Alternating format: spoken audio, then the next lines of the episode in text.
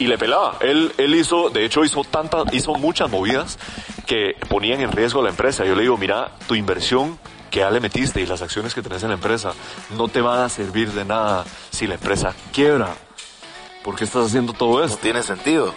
No me da sentido. Y él me dice, Pedro, it's business. Me dice, y si se echa a perder, me pela. Porque ahí Como el quien dice, yo tengo vos. ya mucho, Yo tengo millones, a mí me pela. Mis madres. Esa frase, hablando de frases que marcan, Sí. esa frase se tatuó en mi cerebro el día que me dijo, después de yo como 20 minutos de un monólogo de insultos, que no podía creer lo que él estaba haciendo para la empresa y para nosotros y para toda la gente involucrada.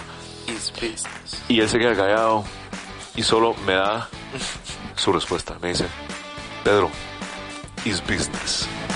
¿Qué onda, mucha? ¿Qué onda, mucha? ¿Qué onda, mucha? ¿Qué onda? ¿Qué onda, mucha? ¿Qué onda, mucha? ¿Qué onda, mucha? ¿Qué onda, mucha?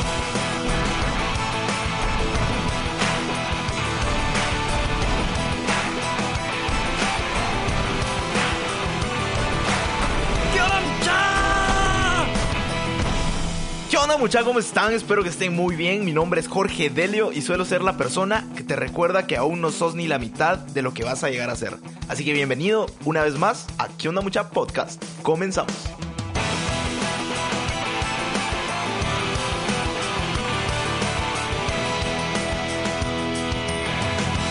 Hoy les traigo a todo un crack de las apps y creativo digital. Te presento a Pedro Gunderlich, diseñador de apps para móviles y emprendedor serial. Actualmente sus aplicaciones suman millones de descargas e incluso Apple ha recomendado algunas de sus apps dentro de la App Store. Pedro, junto a su gran amigo Andrés Canella, son los fundadores de Wake and Shake y React Messenger. Wake and Shake es una alarma para el iPhone que básicamente te jode hasta que te levantes. Es muy muy divertido usarla. Y React Messenger es una aplicación de mensajería instantánea con una propuesta nueva. Básicamente puedes enviar mensajes que incluyen pequeñas fotos con las expresiones que haces en el momento. Y esta app ha resultado ser de éxito en diferentes partes del mundo. También tienen otra aplicación llamada Wakeout que te sirve para hacer ejercicio de manera divertida y en cualquier lugar donde estés, en tu casa, en el trabajo, en el parque, en tu carro, en donde sea. Estuvimos conversando acerca de todo el camino que ha recorrido a lo largo de su vida como emprendedor tech y todos los retos que trae hacer una aplicación para móviles. Y si conviene o no hacer una app hoy en día. Seguro te sorprenderá lo que responde Pedro. Pero bueno, no te quiero adelantar nada más, así que comencemos con la siguiente historia.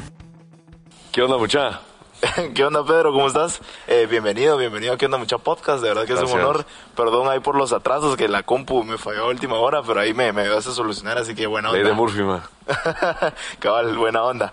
Eh, como te comentaba, eh, básicamente lo que hacemos con este podcast es buscar historias. Yo me considero un cazador de historias. Entonces hoy vengo por vos. Oh, no.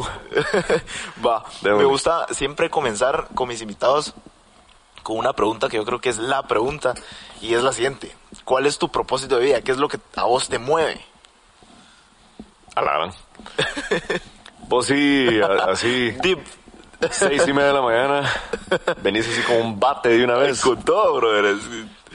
Propósito de vida. Hmm. Esa es, eso es, eso sí, definitivamente esa es la pregunta.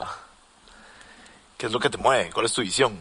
Y hay un rollo con el propósito de vida, con los, estos, como los propósitos de vida, eh, que la gente cree que viene de afuera o que eh, algún ser espacial te lo va a mandar por Sí. Bluetooth y de repente vas a descubrir tu propósito de vida. Yo creo que eh, el propósito de vida definitivamente es, es diseñado. Cada quien diseña su propósito de vida. O es decir, la vida no tiene propósito. Ok. Somos un accidente del universo. Y entonces nos queda la responsabilidad a nosotros decidir cómo vamos a usar nuestro tiempo y eso se vuelve tu propósito. Mi propósito de vida ha sido diseñado y rediseñado y rediseñado Si múltiples uno se veces. reinventa cada cierto tiempo, ¿no? O la vida te, te reinventa. Sí, pues supongo, yo no me, yo no he pasado por esa fase de, de reinventarme porque todavía ni he completado el beta, digamos. todavía está, Modo beta. eh, todavía está modo beta y, y- apenas. Ajá. O sea, cuando era niño yo pensé que mi propósito de vida, yo iba, yo quería ser actor. Y ese era mi rollo, yo quería entretener. Después me di cuenta que mi propósito, yo era bueno para vender. Te dije, mi propósito de vida va a ser venderle cosas a la gente que no necesita. Ese mm, deseo se convirtió en, en eh, querer trabajar en agencias de publicidad y mi propósito de vida era mover producto en escala, en masa. Y, y así ha sido siendo como que estos, como de, estas definiciones de propósito de vida algo ambiguas o, o algo triviales, realmente nada trascendentales. Eventualmente, eh, hace como seis meses me encontré con este concepto japonés que se llama el Ikigai. ¿Has escuchado el Sí, Ikigai? lo he escuchado, pero no, no, no me he puesto a... El Ikigai es precisamente tu razón de existir. Ok. Y ellos sí tienen un- una definición del propósito de vida que ha sido bastante eh, más fácil diseñar mi propósito de vida usando este parámetro de, de- de el Ikigai. Si no era el Ikigai, era básicamente ¿qué me gusta hacer? Y eso es mi propósito de vida. ¿Qué, qué te gusta hacer? Bueno, crear, Crear. crear. Me encanta. Tengo una mente muy inquieta que anda poniendo conceptos juntos que antes no tenían relación. Eso es, eso me encanta. Buenísimo. Con el Ikigai, el Ikigai, de hecho te pone, te- te- te pone cuatro niveles a pensar.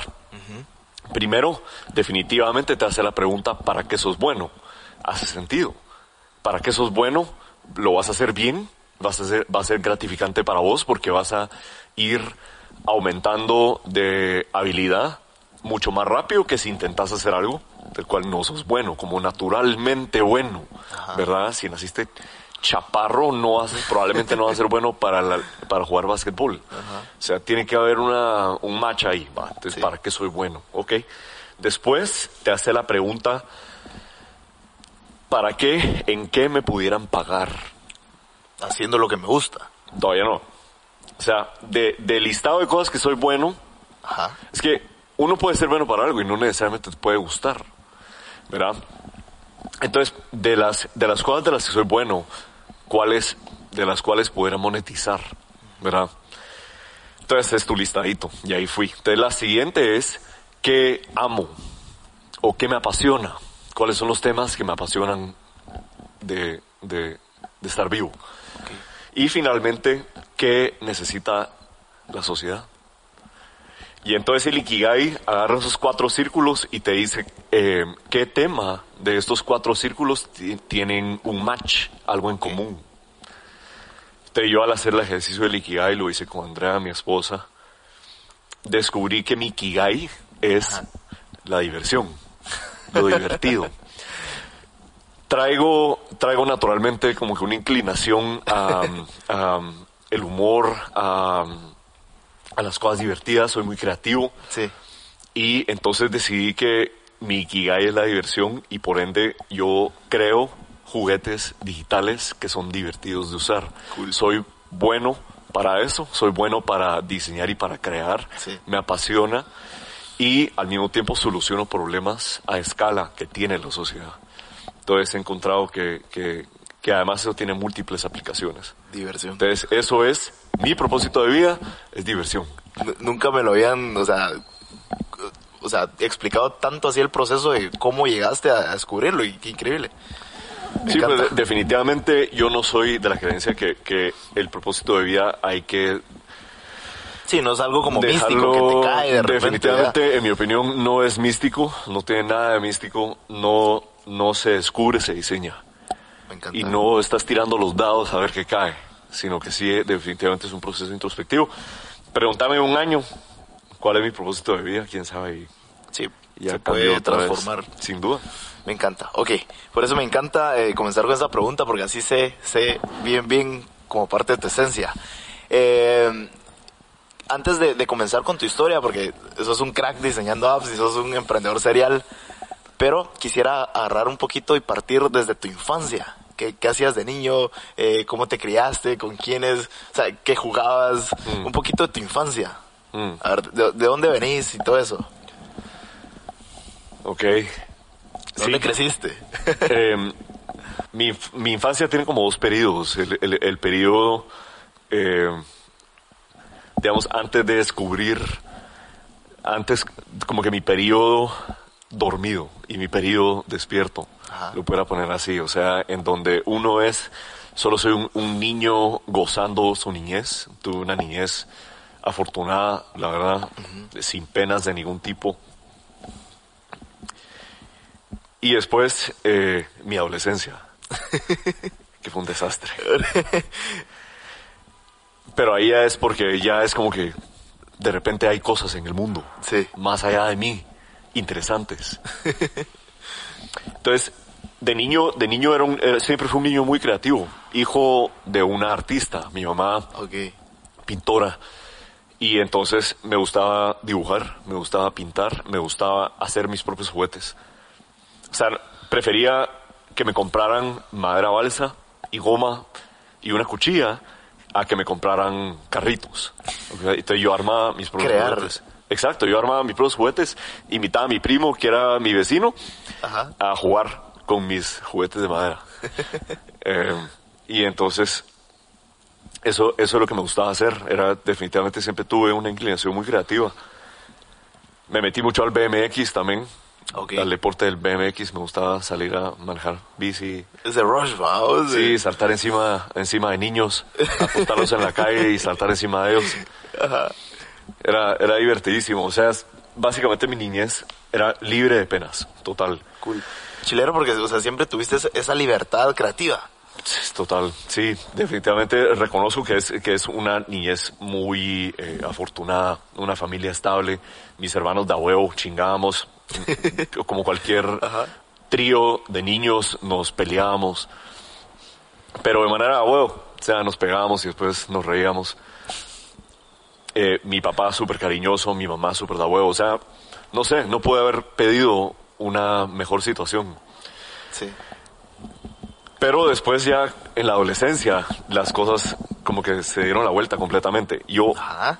Si pudiera regresar al pasado, así como dicen, ah, es que la adolescencia es la época de oro, es la parte más... No, yo detesto la adolescencia. ¿Por qué? A ver, La dame, odio. O dame yo matices de qué pasó. Regresaría a mi adolescencia a revivirla. Fue lo peor. Los, los, los adolescentes somos unos mierdas sin piedad. Eh, lo detesté, lo detesto Ajá. y hasta la fecha yo pienso y miro a otros adolescentes y digo, ay, pobrecito. Ya pronto vas a salir de eso, mijo. y palmadita en la espalda. Ya pronto vas a salir de eso, mijo. Pegue la, pego la adolescencia y empiezo a ral- me, me pongo competitivo con otros hombrecitos. Ajá. Me gustan las chicas, las nenas, la- las, no hombre, nenas, qué mala forma de referirse a chavitas adolescentes, las patojas. Las patojas. Las chicas. Eh, me volví loco por competir con mis compañeros y por intentar llamar la atención de las chavas. Me volví el payaso de la clase. Era, ese No, era y se, mi... te, se te daba, pues, por, por tu ex- extrovertido. Sí, ya lo traigo. Eso sí, definitivamente. Ya ya- traías ya- esa esencia. Me volví el payaso de la clase Ajá. para tratar de llamar la atención. Eh, hacía bromas sin parar. Me echaron de, ¿De cuántos cuatro colegios? Eh, me echaron o me salía. Pues, de, de hecho, nunca dejé que me llevaran así enchachado a la puerta. O sea, yo me salía antes. Nunca, Tenías dignidad. Nunca les di el placer. Y, y, y para mí la, la- la adolescencia es, en, en mi mente, es este, este, esta época confusa, así loca, eh, eh, exagerada, eh, eh, eh, energía. De hecho, Eso es otra de las cosas que, que detesté. Mi, mi energía, yo soy naturalmente súper energético. A veces me, me cuesta contra- controlarme. Y me dijeron, como a muchos adolescentes, que mi energía de hecho era una enfermedad. No. Era enfermedad, era, era hi- hiperactividad y ADD. Y crónico en mi caso. Te mandan a psicólogos, te dan drogas para que te calmes. Ajá. Yo no me las tomaba. Esto va a ser noticia para mi mamá. Pues de era- hecho, si escucha este- tremendo, bro. sí, sí, mi mamá escucha Saludos este de la mamá de Pedro. Sí, si mi mamá escucha este podcast, yo me las metía a la boca y después las escupía. Porque a mí no me parecía. Yo, yo decía, pues yo no me siento enfermo. A mí no me, así, yo no me siento enfermo. Todos los psicólogos, las maestras, todos me decían, su hijo está enfermo, tiene demasiada energía. Ustedes no están pone mal. atención. No, me, y ahora tengo ya otra explicación para eso, porque ya de adulto esa energía ha sido mi aliado. Pero de adolescente era mi maldición. Ok. Qué bueno que no me tomé esas drogas y que nunca me curé. Aquí sigo enfermo, mira.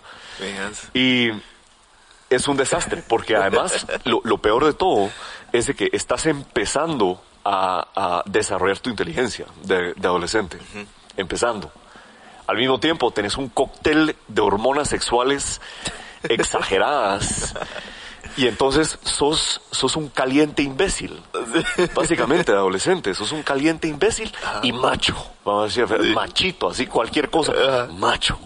Y entonces una combinación terrible. Una combinación terrible. Así. Desmadres. Desmadre total, mano. Y así fuera de control. Sí.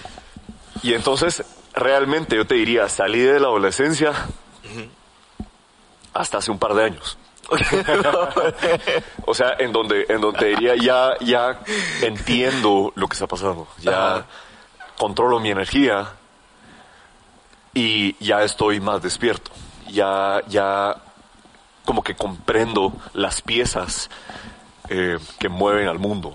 Y, todo lo, lo hice, empezando a, diría yo, porque seguramente en otros 10 años, ahorita tengo 33, en otros 10 años voy a ver para atrás y voy a decir, pobrecito, no sabes nada todavía. no sabes nada. Pero eso sí es algo que sé de definitivo que cualquier persona de 25 años para abajo es un idiota todavía, Sí. es un mula, que no se la crea, se, te sentís como que te la sabes toda. Sí.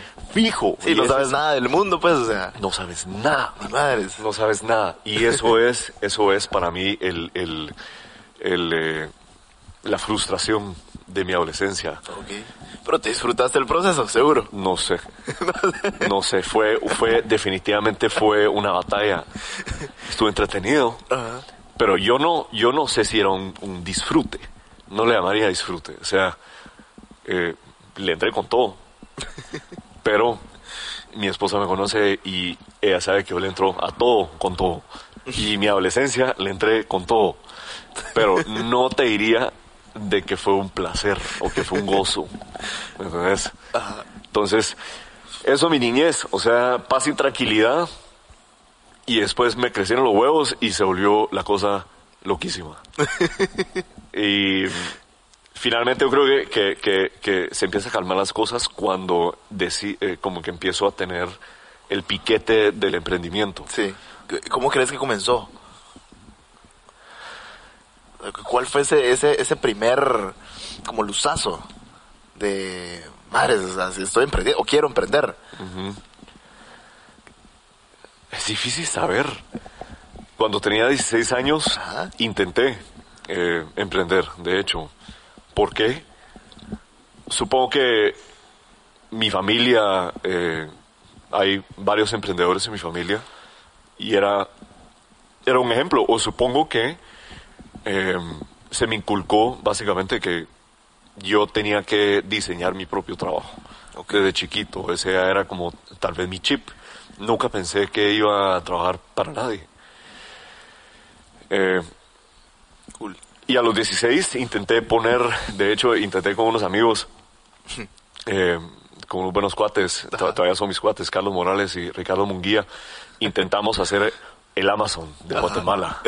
Teníamos 16 istos mulas. Mandamos a, a programar esta mega website, un proyecto ultra ambicioso, le pedimos prestado pisto a nuestros papás, entre los tres juntamos un cacho. Los inversionistas. Ah, sí, sí. sí, Los sí. primeros inversionistas. Visionarios, creyeron en nosotros. mal informados, definitivamente, porque ese, ese emprendimiento no dio fruto. Eh, sin embargo, eso fue, eso fue mi primer emprendimiento. Después, ese mismo año, a los 16, empecé mi propio blog de comedia, Ok. que era un blog que se llamaba Nooks and Candy. Bueno, ¿y en qué año era más o menos eso? 16 años, tengo 33. Sí, o sea, ahí estaba empezando todo este rollo del blog y páginas web. Ajá, o sea, estaba en auge. fácil, es re fácil. Puede ser más tu blogspot, ¿no? Sí. Sí, hice mi, hice mi blogcito. Yo nací en el 86, Ajá. tenía 16, 2002. Sí. Si mi matemática está correcta.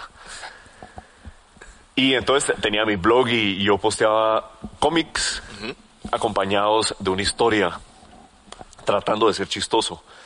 Eh, y, y esa era, esa era mi versión también. Entonces, como que. Y, y además, yo dibujaba y vendía los dibujos en el colegio. Ok. Le hacía así como que lo que puedas verlo ahora como diseñar logos. Sí. En aquellos días, pues diseñaba algo así súper elaborado y se lo vendía a la gente. Y, y todo eso de dibujar, digamos que influyó mucho eh, que tu mamá fuera artista. Sí, fijo. Seguro. Definitivamente, definitivamente. Y ha de haber un gen de poder dibujar. Yo no sé, porque desde Wiro me dieron un lápiz y salió bien el dibujo. Sí. Eh, entonces sí, otra de esas como cosas afortunadas. Yo era de los que, yo era de los que no podían hacer un círculo, brother. en la clase esa de Es un arte, círculo no sé difícil. Hacer un círculo es dificilísimo. o una línea recta. Pinche línea. Pero de todos modos, te diría, te diría lo- los buenos artistas, la línea eh, es más interesante la línea torcida. Entonces, de cualquier manera no te preocupes. Todos pueden. Y entonces ahí, o sea, como, como puedes ver, es como, yo no, yo no conozco ni entiendo las motivaciones de mi niño de 16 años. Pues solo tenía ganas de hacer cosas. O sea, yo hacía mis propios juguetes, después hacía mis propias cosas y, y eso sí, siempre tenía una inclinación de querérsela presentar al mundo, querérsela enseñarle a mi primo, enseñárselo a mis tíos, a mis papás, enseñárselo a mis compañeros, lo que yo hacía. Y después se, se volvió evidente que podía cobrar por eso, o podía, o sea, una vez, de hecho lo, lo de los dibujos fue un maestro que yo conmigo y me dijo, te lo compro. Mm. Y yo sorprendido, así como, ¿cómo así me lo compras? Me Sí. van a pagar por esto. ¿Estás, estás hablando en serio? Y él, sí. ¿Cuánto cobras? Y yo, yo así, como, como, como buen chapín. un risito. No, solo miro y le digo, mil quetzales. Y le sonrío y el, y el maestro se me se, se cae de la risa y me dice, te doy 100 quetzales. Y yo, puta, 100 quetzales. No creí llegar tan lejos. A la madre, millonario a los 16 años.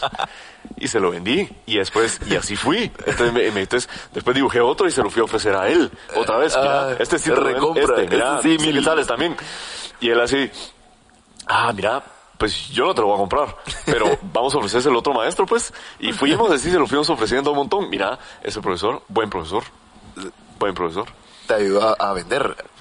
Mira, eso, Pues, ah, eso es lo que querían estar enseñando los colegios. mirados. Sí, vos, eso es lo que querían estar Ah. enseñando los colegios. Nada que estudios sociales. Ni madre. Nada que ver, mano, habilidades que de verdad te sirven en la vida. Como cómo vender dibujos. O sea, y, y, y- y así fue, como que eh, gente alrededor mío con buenos ejemplos y con buena guía, pero yo no sé, o sea, las motivaciones originales no te las puedo decir. Ahora, definitivamente, eh, eh, crear y hacer, por ejemplo, hacer un app nuevo, hacer un servicio nuevo, una idea nueva, ponerme a trabajar en eso, me da un, a la madre, un acelere de endorfinas y de adrenalina que nada más me da, Yes. que nada más me da. Ya, ya vamos a llegar a, a esa carnita que, que quisiera. Pero antes, recorda, ¿recordás alguna frase o alguna lección que te haya dado tu, tu mamá o tu papá, no sé, de pequeño, que, que marcó tu vida? Que te haya dicho algo y ¡puf! Te marcó. Sí, mira, es que hay, eh, me marcó no necesariamente positivo o negativo, Sí, solo No importa. ponete, sí, mi mamá nos inculcaba mucho que podíamos hacer lo que quisiéramos hacer. Puedes hacer lo que sea, ¿verdad? O sea, si solo crees en eso, ese es que ahora, ahora me parece un consejo rechistoso. Y no es verdad. Pero supongo que sí me dio cierta como, como valentía eh, a querer emprender, a querer como que, a creer de que puedo hacer realmente lo que yo quiera. O sea, por ejemplo, en una instancia, eh, yo di, yo di el discurso de graduación de, de mi quinto colegio. No. Cuando lo grabamos y me, me escogieron para que yo diera el discurso. Y ¿Qué hiciste? después de ese discurso, bueno, eh, después de ese discurso, eh, me dijeron mucho así, mira, vos de verdad, seriamente deberías de pensar algún día ser presidente de Guatemala. No. Y yo lo que pensé es, a huevos. Nada de sentido. ¿Por qué no? Nada de sentido. O sea, obviamente no tengo ningún deseo de participar en la política de Guate. Ahora. Pero, pero eso era mi mentalidad. Cosas no... Creértela. el, el nivel más, la cosa más grandiosa para mí era así como que, por supuesto, se puede. Ahora, ahora ya entiendo que no, así no funciona la cosa. Yo no puedo hacer lo que yo quiera hacer o lo que yo crea. Ahora puedo hacer mi ikigai. Eso hace más sentido. Sí. Eh, ¿Qué otra frase? Pues supongo, pero eso me marcó de cierto sentido de que quizás hasta me hizo arrogante. Ok. O sea, pero sí me marcó, sí modificó mi psicología. Sí, Eh, porque te empoderó brutal. Sí, sí, sí, tal vez mucho, tal, pero quizá mucho. Porque, porque después, eh, quizás si nos da tiempo, te voy a contar cómo me afectó Ok. y cómo he hecho a perder incluso mis negocios, algunos negocios. Digamos que eh, no tenía que ser de la niñez, de la niñez ¿verdad? No, no importa. Si quieres comenzamos ya con con, con tu con tu historia como tal de, de en tu en tu en tu carrera de emprendedor o de empresario. O sea, porque ten- tenés un tenés un récord de, de hacer varias apps y, y como que estás en este rollo de techie, ¿no? Y cómo empezó? A ver. Yo siempre estuve en la, en, en la tecnología, o sea, de- desde niño ya viste eh, haciendo mi website, después eh, haciendo el blog, después eh, cuando estaba en la U yo tenía un periódico satírico Ok. eh, para la universidad, me- que eh, era mi era mi bebé. Ajá. Y fue una realización muy rápida que la tecnología es como la madera balsa con la que yo jugaba cuando era niño. Se la podías moldear. La puedo moldear como forma. yo quiera. Le puedo dar la forma que yo quiera. Tan no hay, realmente en la tech no hay límites. Verdaderamente no hay límites.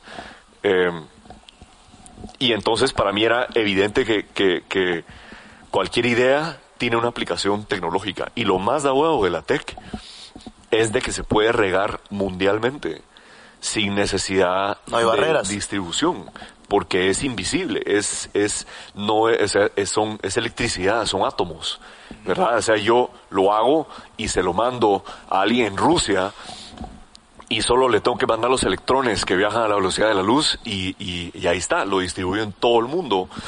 O sea, mi, mi diseño, mi app, mi invento le da la vuelta al mundo 20 veces en un segundo, ¿me entiendes? Sí. Y eso es eh, lo que me encanta de la tech.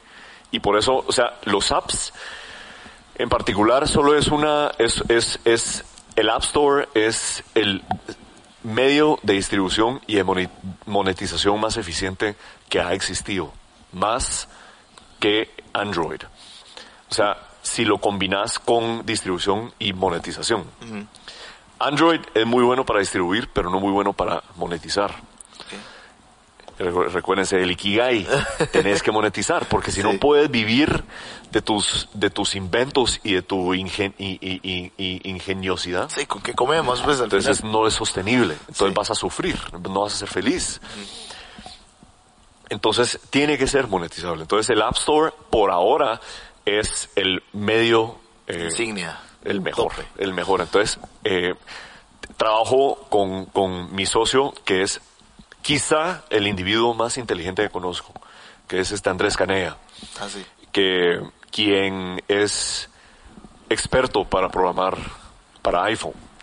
Y entonces con él nos pasamos eh, soñando y haciendo mil cosas y haciendo apps. Entonces tengo la fórmula perfecta Ajá. porque tengo ya las ideas, tengo el socio y tengo el medio de distribución y monetización. Entonces estoy adicto a, a A hacer crear. y a crear en este medio. Si no fueran las apps, serían websites.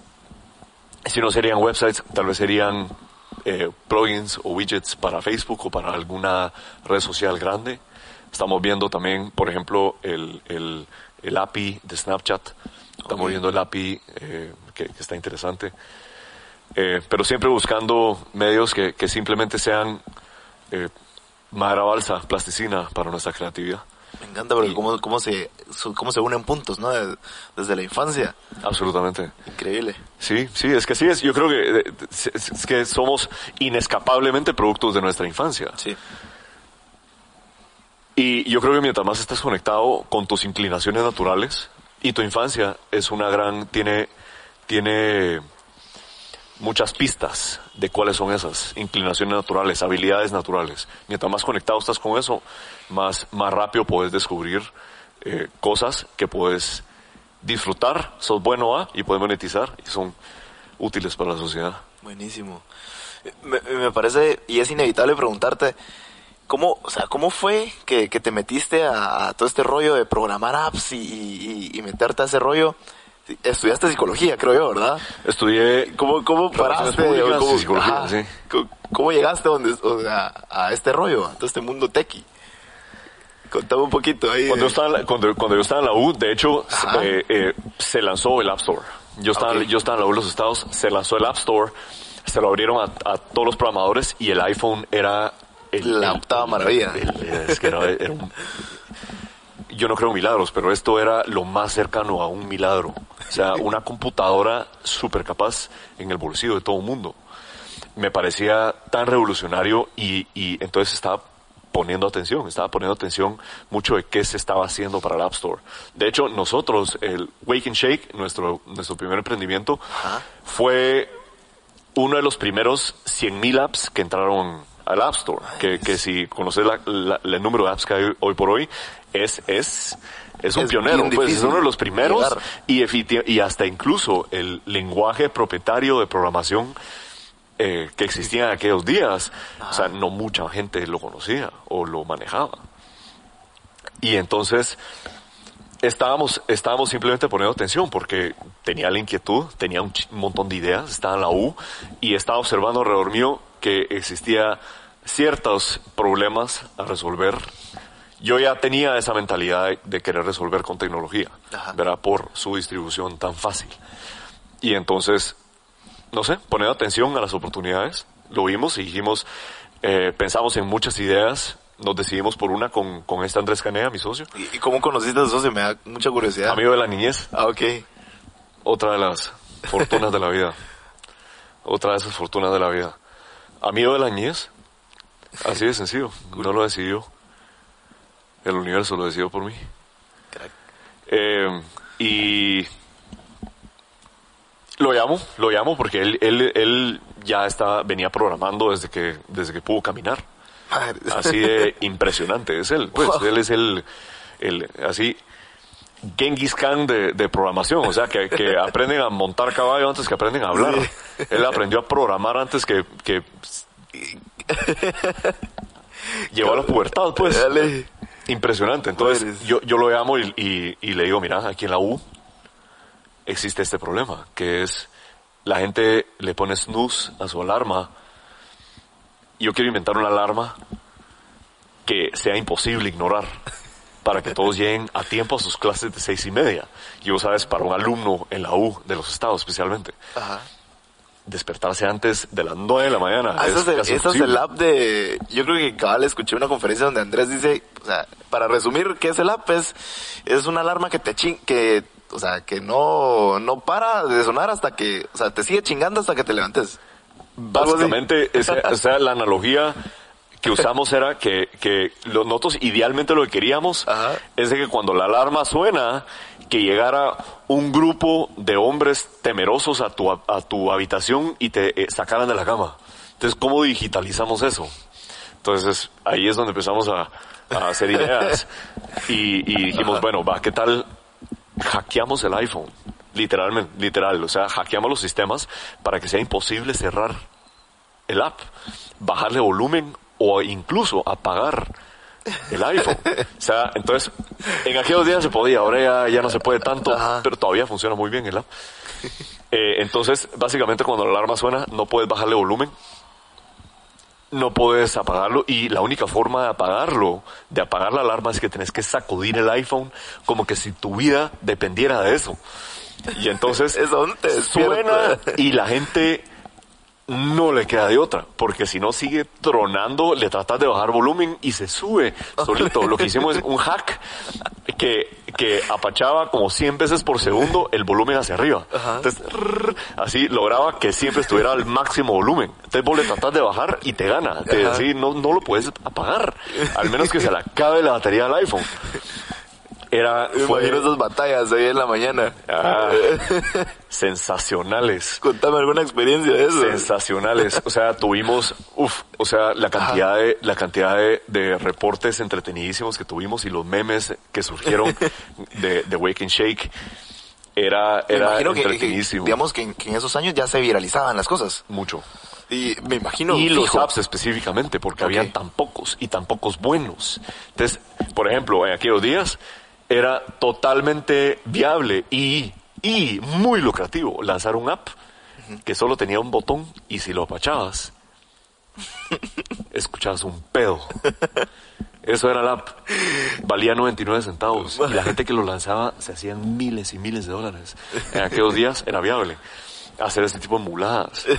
Y de repente lanzamos nosotros algo que realmente es útil. Me imagino que- entonces, que, en ese entonces era como, como cuando empezaba YouTube, por ejemplo, y subías un video de un pinche gato ajá. y, y se volvía viral. Sí, sí, en cambio la ahora es mucho más complejo, hay No, muchos ahora La factores. está más so- sofisticada. Sí. O sea, Ahora pero no puedes lanzar charaditas así nomás, pues, Ajá. o sea, sí, definitivamente tenés que pensar más allá. Todavía es posible lanzar cosas sencillas, pero sofisticadas. Complejas, pero no complicadas. ¿Y, Va, y entonces, cómo se sintieron eh, o sea, en esos momentos cuando o sea, sí se viralizó su, su de app? una y- vez, de una Increíble. vez. O sea, de una vez. En aquellos días, los, eh, los noticieros gringos, eh, estudiantes los que cubrían tech, tenían todo un rollo de, de, hasta tenían secciones enteras de noticias de los apps nuevos, los, los nuevos apps, porque era la hit cada día, salía algo nuevo, y ah, ya lo bajaste, y toda la mara se emocionaba. Era la era de oro, verdaderamente. De las apps. De las apps. Era la era de oro, definitivamente.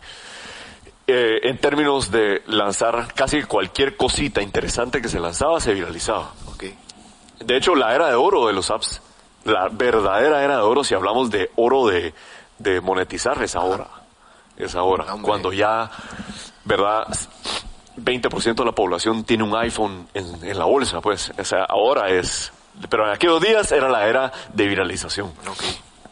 Wake and Shake lanza el día uno, eh, el día que lanza yo empiezo a contactar a todos los noticieros, así a spamearlos, o sea, a, a todos los periodistas que podía encontrar. Día uno, así, y, y en la U pues le voy diciendo a todos, ahí baja y la Mara feliz, ahí bajándole, chingando con esa charada. Día uno, como 100 descargas. Ajá. Día 2, como 150 descargas. Día 3, como 200 descargas. Día 7, 25 mil descargas. Fuck, ¿cómo? Los noticieros empezaron a postearlo por todos lados, o sea, Madres. Lifehacker, Mashable, TechCrunch, todos los que ahora son, o sea, son el, el, el centro del universo para Sí. la tech. Ellos todos lo posteaban y no se saciaban, me, me escribían y me pedían más información que haber de updates, que o sea, era un hit para ellos. jodas. O sea, para ellos era porque ellos publicaban esto, era controversial, era controversial. Y que ahí es donde descubrí la primera fórmula. Pues qué, qué gran exposure. Fue, fue impresionante. Ahora ya no podés. Ahora vos le escribís a los, a los periodistas. fregada. "Hey, mira, tengo un app. Te va a costar tantos millones. Vos no te contestan, pero ni con un emoji. Así les pela. Ahora está- nadie está hablando de apps. Nadie está hablando de apps. Ahora ya no se trata de apps, ahora hablan de otras cosas. Pues la sensación es Machine Learning, AI, VR. Sí. ¿verdad? Y crypto. Esa es la sensación ahorita. De todos modos, ya no es, es que ya no es como antes. Y así fue. Entonces eso fue un chispazo para nosotros. Madre, el App Store. Aquí hay algo. Aquí puedes lanzar charadas y, y les va bien. Y entonces fue, fue un engace. Lo que hicimos, pero lo que hicimos nosotros fue, en vez de, en aquel entonces, en vez de, de, de tener una estrategia multi-app, le entramos el doble a Wake and Shake. Le empezamos a meter más y más y más charadas. O sea, para nosotros era iterar, iterar, iterar. Porque la primera versión que lanzamos era una charadita que diseñé en una semana y Canea programó en dos. Ok. Lo pulimos en otra semana y en un mes ya estaba en el mercado. De idea a mercado en un mes. Porque increíble porque ejecutaron rápido y, a- o sea, a la acción, sin Ah, eso tanto sí. pensarla. Pero es que eso, Así tiene que ser. es que no me resisto. Es que no es, no es de que lo decido y tampoco canea.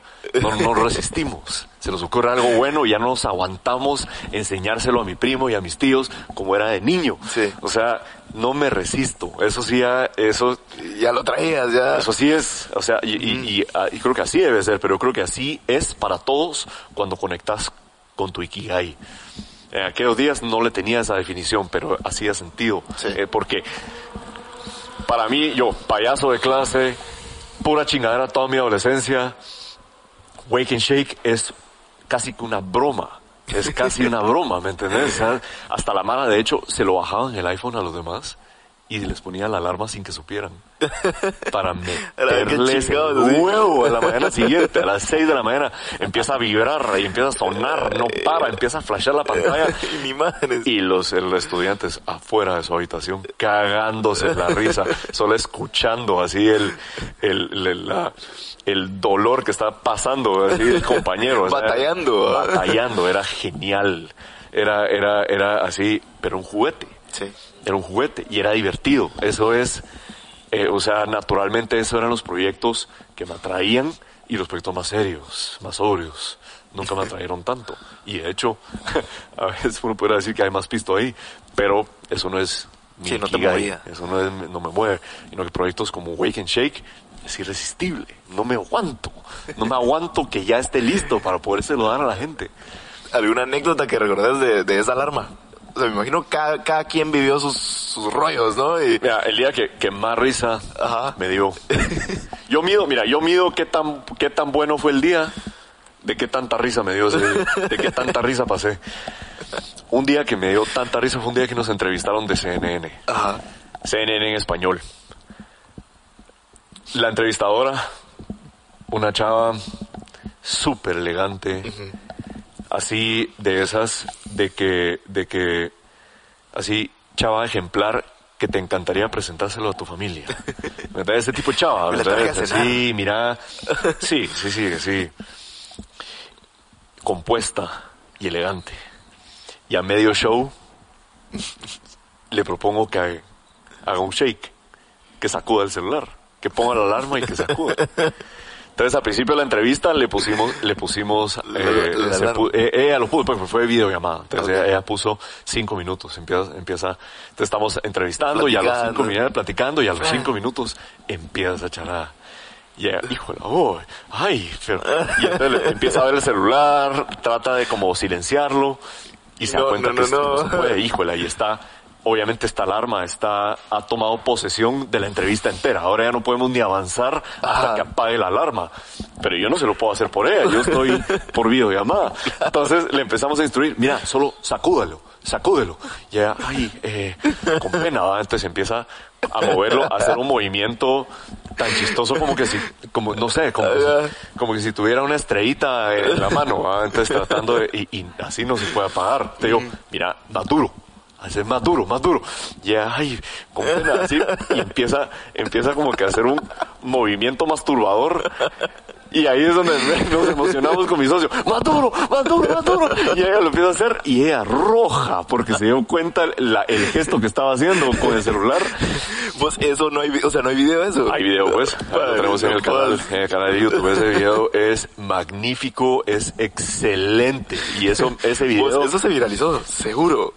Sí, bueno, eh, eh, como a estándares de aquellos días, no sé, unas, unas cuantas miles de vistas. Lastimosamente, el video que subimos, porque CNN no lo subía a YouTube. Claro. Nosotros lo grabamos con una camarita toda chafa. Entonces sí, no se escucha bien, no se mira bien. Ya sabes. Solo, las- solo vive en, el, en, en mi memoria. ¿sí? Sí, hombre, no, no, el video lo puedes ver y ahí está en, en el canal de YouTube de Wake and Shake. Pero sí está, fue grabado con una cámara que tenía así como que un centésimo de megapíxel y entonces se mira así más o Aquellas cámaras que graban ovnis. a la madre. Sí, ajá, que cuando las cámaras eran chafa, ¿cómo había de ovnis, vamos? ¿Cómo habían? Ahora que las cámaras son no. naves y... Ya, mira, casi no hay, vamos. Solo drones. Qué curioso. Qué curioso. Sí, pues eso fue uno de, ese, ese fue uno de los días que más me disfruté. Ese sí me di gusto. Me gusta cómo lo medís por, por el nivel de risa, ¿no? Absolutamente. Buenísimo. Absolutamente. Va, después de Wake and Shake, ¿qué, qué, qué pasó? ¿Qué, ¿Qué siguió Bueno, en este camino? iteramos, iteramos, iteramos. O sea, fue sorprendente hasta dónde llevamos esa alarma. Y yo nunca pensé que era posible iterar tanto bajo la idea de una alarma. ¿Cuántas versiones hicieron? Cuatro. Cuatro, ok. Cuatro versiones y entre esas un montón de mini versiones. Claro. Nos fuimos desde, desde agregarle un aspecto social donde podías invitar a tus amigos y competir contra ellos. Entonces, por ejemplo, si te despertabas más temprano y hacías shake más duro, ganabas más puntos. Y al final del- de la semana había un ranking Como de todos tus amigos de Facebook. las cosas. Ah, bueno, después ya le metimos medallitas y toda la charada. Con, tenía, tiene, tiene, de hecho, como 80 medallas Ok. ahorita. Le metimos un elemento, un elemento multiplayer y cada vez que lanzábamos una versión le daban cobertura. TechCrunch, Mashable, Lifehacker, le daba cobertura con cada versión que hacíamos. Pues porque era reventado La primera alarma multiplayer le, le llamaban. Después, va, entonces lanzamos el multiplayer, después lanzamos la gamificación. Eh, después hasta tenía, en, en una instancia, tenía, por ejemplo, vos podías tuitear desde Wake and Shake, nomás terminadas de Shake, te abría el Twitter que tuitearas cómo te sentías. No, hombre. Como y que el Twitter así, ese siento- entonces era el hit. Ajá, entonces así como que mirabas tweets ahí, holy fuck. Así alguien que acababa de terminar de shakear, va. Era, era súper entretenido y fuimos iterando, agarrando eh, funcio- funcionalidades que sí funcionaban, otras que no, y fuimos hasta que ya es como que el producto bastante maduro que, que miras hoy en el App Store, que ya es como con gamificación, tiene eh, medallitas, premios, eh, ya tiene 16 niveles de shake, no, tiene una cantidad de tech bien da huevo. Y de hecho, pero es, ese es como nuestro nuestro primerizo, ¿verdad? siempre va a tener un lugar especial en nuestro corazón. No lo hemos actualizado en cuatro o cinco años. Madres. No Ya- hemos hecho nada. Ya creció, dijiste, ya, ya. Ajá, ya, se fue de la casa. Sí, ya se fue. Ya, ya se fue de la casa. Solo llama eh, para Navidad. Sí, hombre. Algún día le vamos a hacer un buen update. Tenemos varias ideas. Tenemos ganas de hacerlo porque sí es nuestro, Sí, nuestro es el- nene. el consentido. Y, y surgieron tantas imitaciones de Wake and Shake que amerita. Y ahorita sí, de hecho, ya, ya salieron otras alarmas súper exitosas. Sí, pues, Súper Ya exitosas. es como Y alerta, con, ¿no? con tech más interesante ahora, con tech que mide tu calidad de dormida y todo eso, que está interesante metérselo a Wake and Shake. Pero ahí vamos a encontrar el ángulo divertido para, para hacerle un update. Entonces iteramos un par de veces en Wake and Shake y después nos surgió el deseo, estábamos, yo estaba estudiando publicidad, mis socios tenían un estudio de animación. Ok, Pudieras decir que los dos estábamos en medios de comunicación. sí. Entonces dijimos, mira, ¿qué tal innovamos el medio de comunicación de preferencia de todo el mundo, que es el chat? ¿Qué tal hacemos un app de chat? Y le metemos nuestro toque divertido. ¿Cuál sería es, es que es bien curioso cómo todo le metes diversión. Todo. Es- brother, eso es un talento. Todo. Todo. Y entonces buscamos, eh, eh, empezamos a explorar y dijimos, bueno, ¿qué le falta? ¿Qué le falta? ¿Qué necesita la gente? ¿Qué le falta? Y entonces... En ese entonces, ¿qué mensajerías había? ¿O qué apps de...? WhatsApp, Cacao, WhatsApp, Cacao y, y eh, a ver, sí, Line, Line Messenger, o sea, estaban los establecidos, pero, pero en aquel Line, entonces- no me acordaba. Yo, Sí. yo usé eso. Sí, sí, pero tenían Tenía unos emojis bien... O sea, en ese súper, súper, súper locos, ¿verdad? Ah. pero era, como era de Japón, Ok. tenía que serlos, tenía que ser súper Sí. expresivos sus emojis. No, y ahora ya está muy de moda stickers y todo el rollón. Ahora sí ya es Pero en ese entonces casi nadie. casi nadie. Entonces nosotros dijimos, va, hagamos un app de chat súper expresivo. para que, porque yo quiero mandarte una cara cagándome la risa. Yo me quiero así. O sea, yo quiero. Entonces hicimos, inventamos un app de chat que cada vez que apachaba send, mandaba una foto chiquitía de tu expresión facial en el momento. No. Y se le incluía en el mensaje. Se llamaba React Messenger. Mi socio y yo montamos un prototipo en cuestión de 3, 4 días. Hicimos un prototipo. La cámara siempre prendida, estás escribiendo y apachás y mandaba el mensaje y presentaba la foto. Hicimos un group chat entre él, su hermano, yo y mi primo, y porque siempre tengo que enseñar todas mis chagadas a mi primo. Y empezamos a chatear con caras. El primo es el, el verificador oficial. él es, él es, él es el indicado. Todo se lo mando a él. Y entonces empezamos a chatear y dijimos, a la madre, qué chistoso está esto. O sea, porque era así, ¿qué onda? Y así. Y la cara. Ajá, cagándose la risa. Oh, ja, ja. Pues, en vez de solo escribir, ja, ja, ja. De verdad escribías ja, ja, ja, y vos así haciéndola cagándote la risa. Y entonces hasta empezabas a escribir diferente. Porque te expresabas con el rostro mientras escribías. Era una dinámica divertidísima. Increíble. Sí, digo, mano, hagamos esto. Pues, y es que está bien chistoso porque a veces, yo creo que vi un meme de eso, de, de que la Mara a veces como que LOL y está todo así como todo apagada Ajá, del teléfono. ajá. Tiene, tiene una cara así como que acaban de atropellar a su perro. Están escribiendo, jaja. Buena. Ajá. Te amo, mi amor. Ah, pero... eh, así, con una cara de asco. O sea, eso es chat. Digamos que Ay, démosle cómo- el beneficio de la duda. ¿Cómo reaccionó la Mara? Sí, lo están sintiendo en, en el corazón. Solo no les da pena enseñarlo. Y bueno, entonces lo hicimos, lo montamos y lo lanzamos. Debe decir, nos tomó como unos dos o tres meses hacerlo, eh, hacerlo decente. Lo lanzamos y desde el momento que lo lanzamos, se lo mandamos a... a, eh, y lo empezamos a mandar a todos los medios posibles, incluyendo medios en Asia, porque sabíamos que Indonesia, Japón y Corea eran bien gastados con los apps de chat. Entonces se lo mandamos a ellos y lo recoge, un, pues lo agarra un, un- un periódico en Indonesia, el cual afortunadamente lo leía ávidamente una celebridad de Indonesia. Ella descarga la app y decide usarlo para comunicarse de manera íntima con sus fans. No, En la primera semana 250 mil descargas madres. de React Messenger. Agarró tanto auge que TechCrunch publicó un artículo sobre como que este potencial éxito que estaba teniendo este app, este nuevo app de chat. Em, Ajá. Entonces lo comparten eh, y nos contactan inversionistas. Y ahí se nos abrió Sí, un otro abanico mundo, de- o el, el- el otro lado de este rollo de emprendimiento tech. Que yo solo como que me imaginaba que este rollo de inversiones era para Richard Branson y proyectos enormes como aerolíneas eh, o naves espaciales. Nunca me imaginé que eso también involucraba apps. Apps.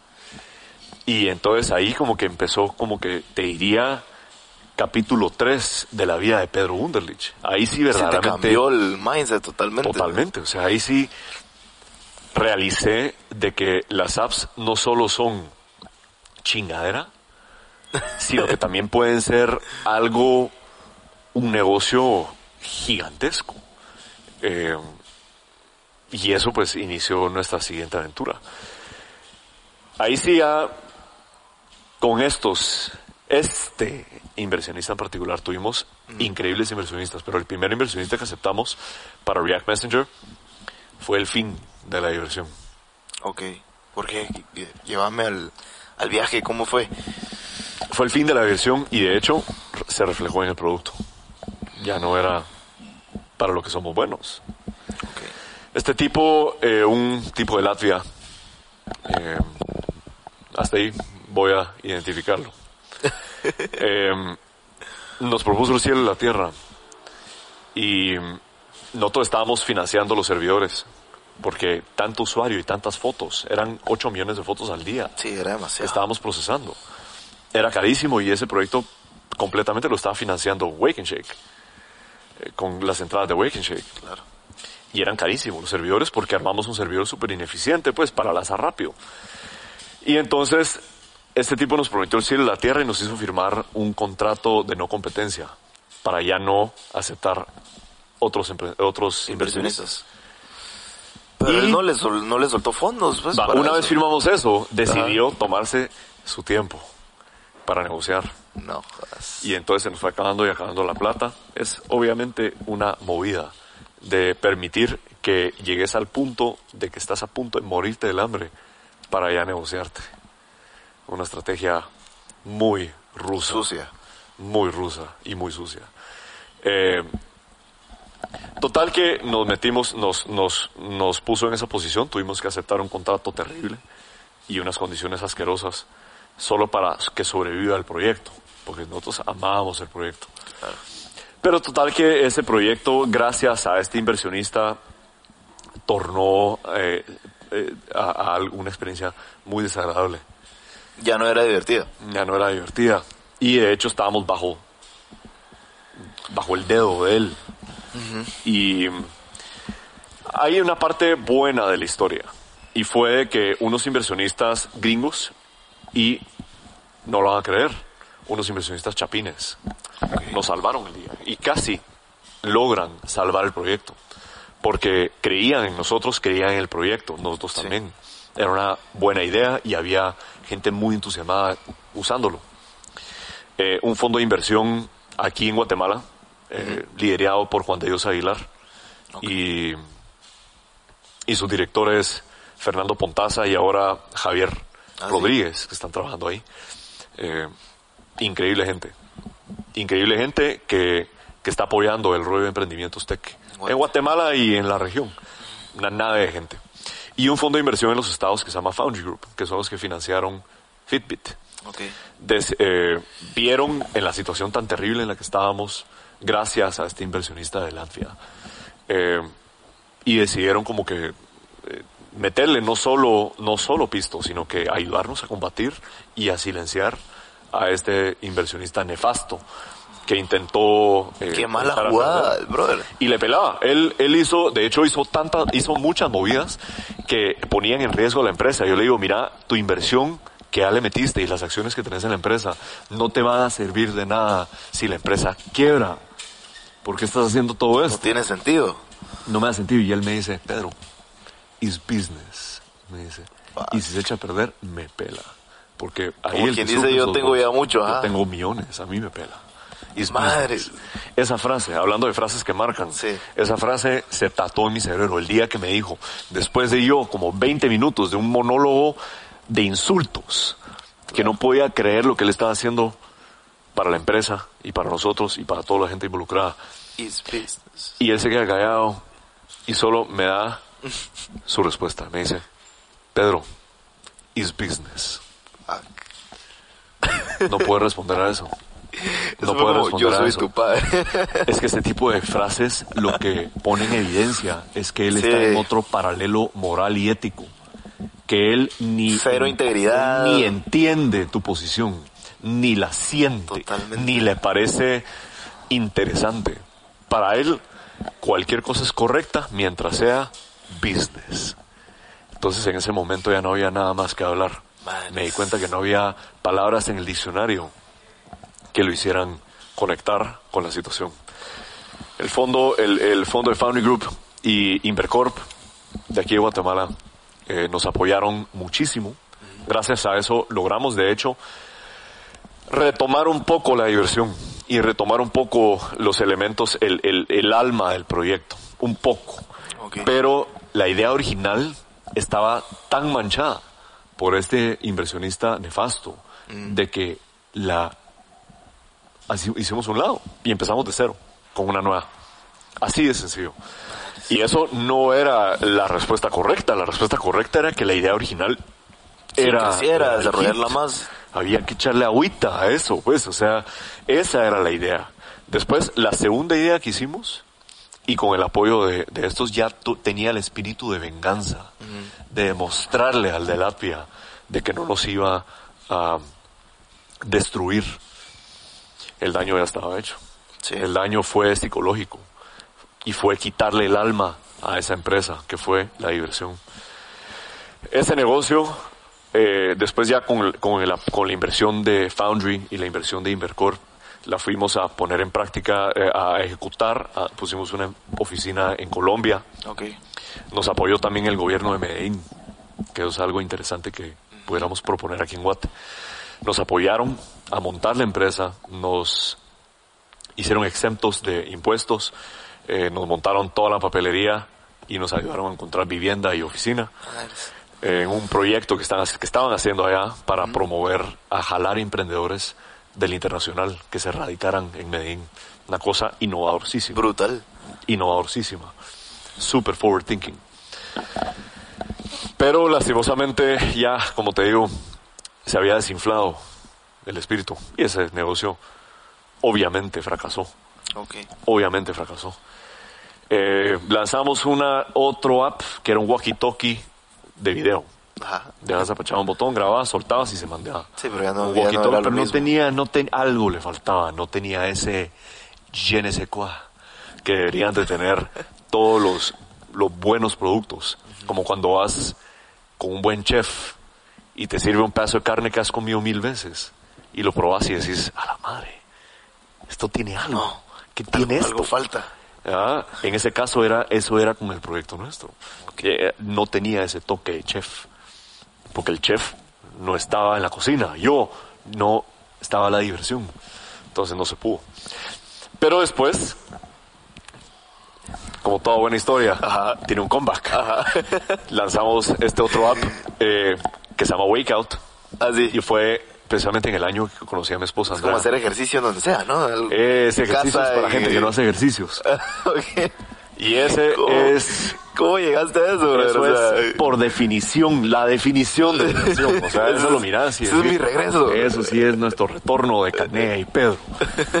Es, y ya fue con, con- ya enamorado de Andrea Cardona, Ajá. mi esposa.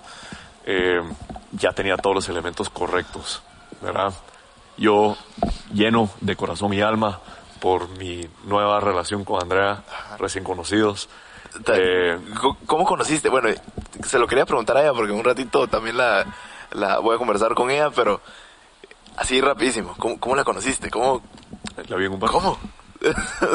Yo no sabía que era Andrea Cardona, que Andrea Cardona era Andrea Cardona. Ajá. Yo solo vi a esta. eh, estábamos en un bar eh, celebrando el cumpleaños de un amigo. La vi entrar y me impresionó, me dejó. de aquí soy, dijiste. me dejó- y yo venía visitando de Colombia. Ajá. Yo estaba visitando Guate, yo solo vine para las Navidades y me iba a regresar a Colombia. Y después tenía un plan para irme a Indonesia Ok. a montar mi siguiente empresa. O sea, no todavía sabíamos que el, que el barco se estaba hundiendo en aquel entonces. Y el barco se estaba hundiendo con este proyecto de Colombia. Llevábamos en total casi 3, 4 años con este app de chat. Entre demandas con este inversionista, se Sí. pasaron dos, eh, 3 a 4 años. Madres. El barco se estaba hundiendo, me regresé a Guate, tenía unos ahorros y dije, bueno, con esto voy a ir a Indonesia, donde estaban nuestros usuarios, a investigarlos y ver qué podemos lanzar todavía, así como eh, patadas de. Claro. Vengo, vamos a celebrar el cumpleaños de un cuate el 23 de diciembre.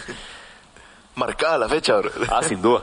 Y veo entrar a Andrea, que no sabía que se llamaba Andrea, con un lenguaje corporal intimidante, imponente, confiada, confiada en sí mismo, una obviamente hermosísima. Y otra, otra cosa que me encantó, su pelo corto, que me dejó tieso. Ahí, ahí, entonces, pero la vi. Vos, y, qué loco que te pase eso porque, o sea, tu, tu vibra es fuerte y que vos te hayas sentido intimidado por la vibra de alguien más es como... Ah, madre, fue, fue impresionante. o sea, es- pero fue precisamente, o sea, definitivamente es, me- es, es hermosa, pero era su lenguaje corporal que era impresionante. Nunca había visto una chava pararse así. Y de hecho, ella estaba parada, eh, estaba con unas amigas y después sus amigas como que se difundieron, se fueron a- en, en la parranda, se desaparecieron y ella estaba, pareciera sola, ahí parada y le pelaba. Ella estaba ahí sosteniendo su, su shot de tequila como que sin nada, gozándose a sí misma. Nunca había visto eso. O sea, una chava que pasa el Sí, se- segundo que la deja sola, ¿qué hace? Sí, se siente insegura, se siente... Saca su celular Ajá, y se hace la que está chateando. sí. Inmediatamente, inmediatamente. No, la muy, ella muy segura. Le pelaba, mano. Ella tranquila. No necesitaba su celular. No necesitaba de nadie. A la madre, me intimidó, man. Afortunadamente ¿Qué ya tenía tres chelas encima. Le digo a mis cuates, le tengo que hablar a esta chava. No me importa si me rechaza. Le- la tengo que conocer. La tengo, espérame acá, ahorita vengo. Y empecé a caminar hacia ella. Y yo, solo pensando, a la madre, qué, ¿Qué digo? ¿Qué digo? ¿Qué digo? ¿Qué le voy a decir? Sí, pero, pero mis piernas ya habían hecho la decisión. Sí. Yo creo que fue más la chela. ¿Ah? Yo creo que fue más la chela la Puede que tuvo. ser, puede ser, mi, mi compañero la chela. Y voy, voy acercándome a ella y yo, a la madre, ¿qué le voy a decir? ¿Qué le voy a decir? Le voy a decir hola, le voy a decir hola. Voy a empezar con hola y miremos qué pasa. Entonces voy llegando a ella. Estoy a un brazo de distancia. A punto de decir mi hola. Literalmente cuando empezás a sentir la presión en la garganta, estás a punto de hablar. Sí. Todo se te vuelve más pesado. Y en ese momento, a mi fortuna, siempre puedes contar con un amigo bien bolo que te echa la pala, mira. Porque voy a acercarme a Moraleja. ella y llega un cuate que está, mira, borra. Hasta el queso. Ajá. Pedro, ¿cómo estás? Así me agarra el cuello. Ah, ¿cómo vamos? Años sin verte, no puedes, estás en Guate, ¿qué onda? Y para, voltea a ver a Andrea, también congelado, igual que yo, así impresionado. La mira, me mira a mí y me dice, vos, qué linda tu novia vos, felicidades, mano. Así me dice. No, Yo así, no jodas. Y vos así, sin conocerla. Y yo sin conocerla. Y que... ella viendo, Ah. viendo toda esta escena chistosa, desenvolviéndose frente a sus ojos. Y yo le digo, ah, pues no la conozco todavía. Y él, oh, No uf, mire usted, déjeme contarle. Y se le acerca a Andrea. No. Este, este cerote es un crack. Este cerote es un crack. Y mira lo que dice el hijo de la gran. Ahí sí me metió el huevo. Porque dice, este cerote es el Elon Musk de No, Guatemala. jodas. Y Andrea, interesada. Ya fue una presentación así, ¿quién no, ah? Oh, pues puta, queda oh, verte vos y se ve y se despide, se va. Adiós. Y nos deja los dos así, intrigados uno al otro. Y ella Sin más pensando, que, y ella, hola, y ella hola. pensando, puta, ya no aguanto conocer su empresa de cohetes y de carros eléctricos. Yo así, mierda. me, me metió el huevo porque la realidad es que hago, que, que, que hago apps chistosos, a eso me dedico, no a hacer carros eléctricos y cohetes y a salvar a la humanidad. Me metió el huevo, pero me dejó a huevo. Eh, me metió el huevo en el sentido que, que me infló tanto que, que en esa instancia y con mis chelas encima no me quedaba de otra que, Más que jugar, el papel, jugar el papel y con todo. Y yo hago todo con todo. Ajá. Y entonces, pues bueno, y la más de Guatemala, démosle pues, mucho gusto. Mucho gusto. Y le empiezo a contar así, sí, es que Pedro Musk. mi nombre es Elon Wunderlich. No, y tengo, tengo mi empresa en Colombia y no sé qué, y le empiezo a hablar. así, lo que no sabía es que esa empresa se estaba hundiendo. Sí. Ay, Dios, pero fue re chistoso. De hecho, esto nos reímos con Andrea, porque también ella después cuando descubrió de que no tenía una empresa de carros eléctricos, eh, fue chistoso. Eh, no, total que, pero lo, lo que sí fue que conectamos rapidísimo, Sí. inmediatamente. Ella, ella, empresaria, eh, y, y yo, eh, creativo digital, nos dimos gusto con la conversación. Hablamos Seguro. de manejo de empleados, eh, cómo dirigir una empresa. Yo le hablé mucho de cómo sacarle más creatividad a tu gente. Acaba de leer el libro de recursos humanos de Google. Ok. Eh, increíble. Y le estaba contando esto a Andrea. Eh, y así, y, y conectamos, pero mira, cada uno de la risa. Compramos, un- compramos unos tragos, eh, platicamos. Pero este entonces yo no sabía que Andrea Cardona era Andrea Cardona. Claro, o sea, Yo ni sabía su nombre, de hecho. Estaba tan nervioso que llevaba una hora de monólogo. Y saber- preguntarle saber ni cómo nombre. chingados se llamaba. Me olvidó preguntarle su nombre. Y en una de esas, en el bar todavía, hablando, llegan estos tres chavos. Se la asoma Andrea y yo, jaja, a la competencia. Déjense venir, pues, pinches buitres. Llevo décadas preparándome para este momento. y ellos le entregan a Andrea una rosa hecha de origami, hecha con una servilleta. Y yo así, juela, gran qué buena Vos ya con la movida. botella así. Buena movida, lo único que lo único que puedo hacer es silbar, yo no tengo ese nivel de talento. Y así, cabrones. Y Andrea lo recibe, pero ellos se le entregan y le dicen, muchas gracias, Andrea. Y viéndola a los ojos, los cerotes con ojos llorosos y todo. Muchas gracias por lo que has hecho por Guatemala. No Y le dan la rosa de ¿Qué origami. hiciste? En ese momento se me eriza el cuello a vos, y se van. Yo así, ok. ¿Qué onda? Y volteo a ver a Andrea. Volteo a ver a los cerotes. Volteo a ver a Andrea. Em, ¿Qué haces? La pregunta después de una hora, ¿verdad? ¿qué, qué, qué, haces? Ya, ay, no, pues mira, ella, súper humilde, ¿verdad? Sí, que así es Andrea, súper modesta. A la si alguien se amerita no, eh, o sea, tener un poco más de ego, sería alguien como Andrea Cardona. Totalmente. Y no lo tiene. Es una persona tan, tan, tan down to earth. Eso me encanta es tan admirable. Y, y me dice así, pues fíjate que me empezó a contar del Everest, del Explorers Grand Slam. Empezamos a hablar. En ese momento me yo así. Y vos como, yo, yo he subido el pacaya. Yo así, encogiéndome cada minuto que pasa, admirándola al mismo tiempo y encogiéndome cada minuto. Estoy intimidadísimo. Y así, Esa era la vibra que sentí. Ah, Eso era, mira, su lenguaje corporal de algún lado viene, mano. Eso tenés que subir el Everest para poderte parar así, mano. Tenés que haber subido el Everest, tenés que haber subido la cumbre más alta de cada continente y es que eran los polos norte y sur para poder tener ese lenguaje corporal. Ese no te lo puedes inventar. Seguro. Ese no lo puedes manufacturar.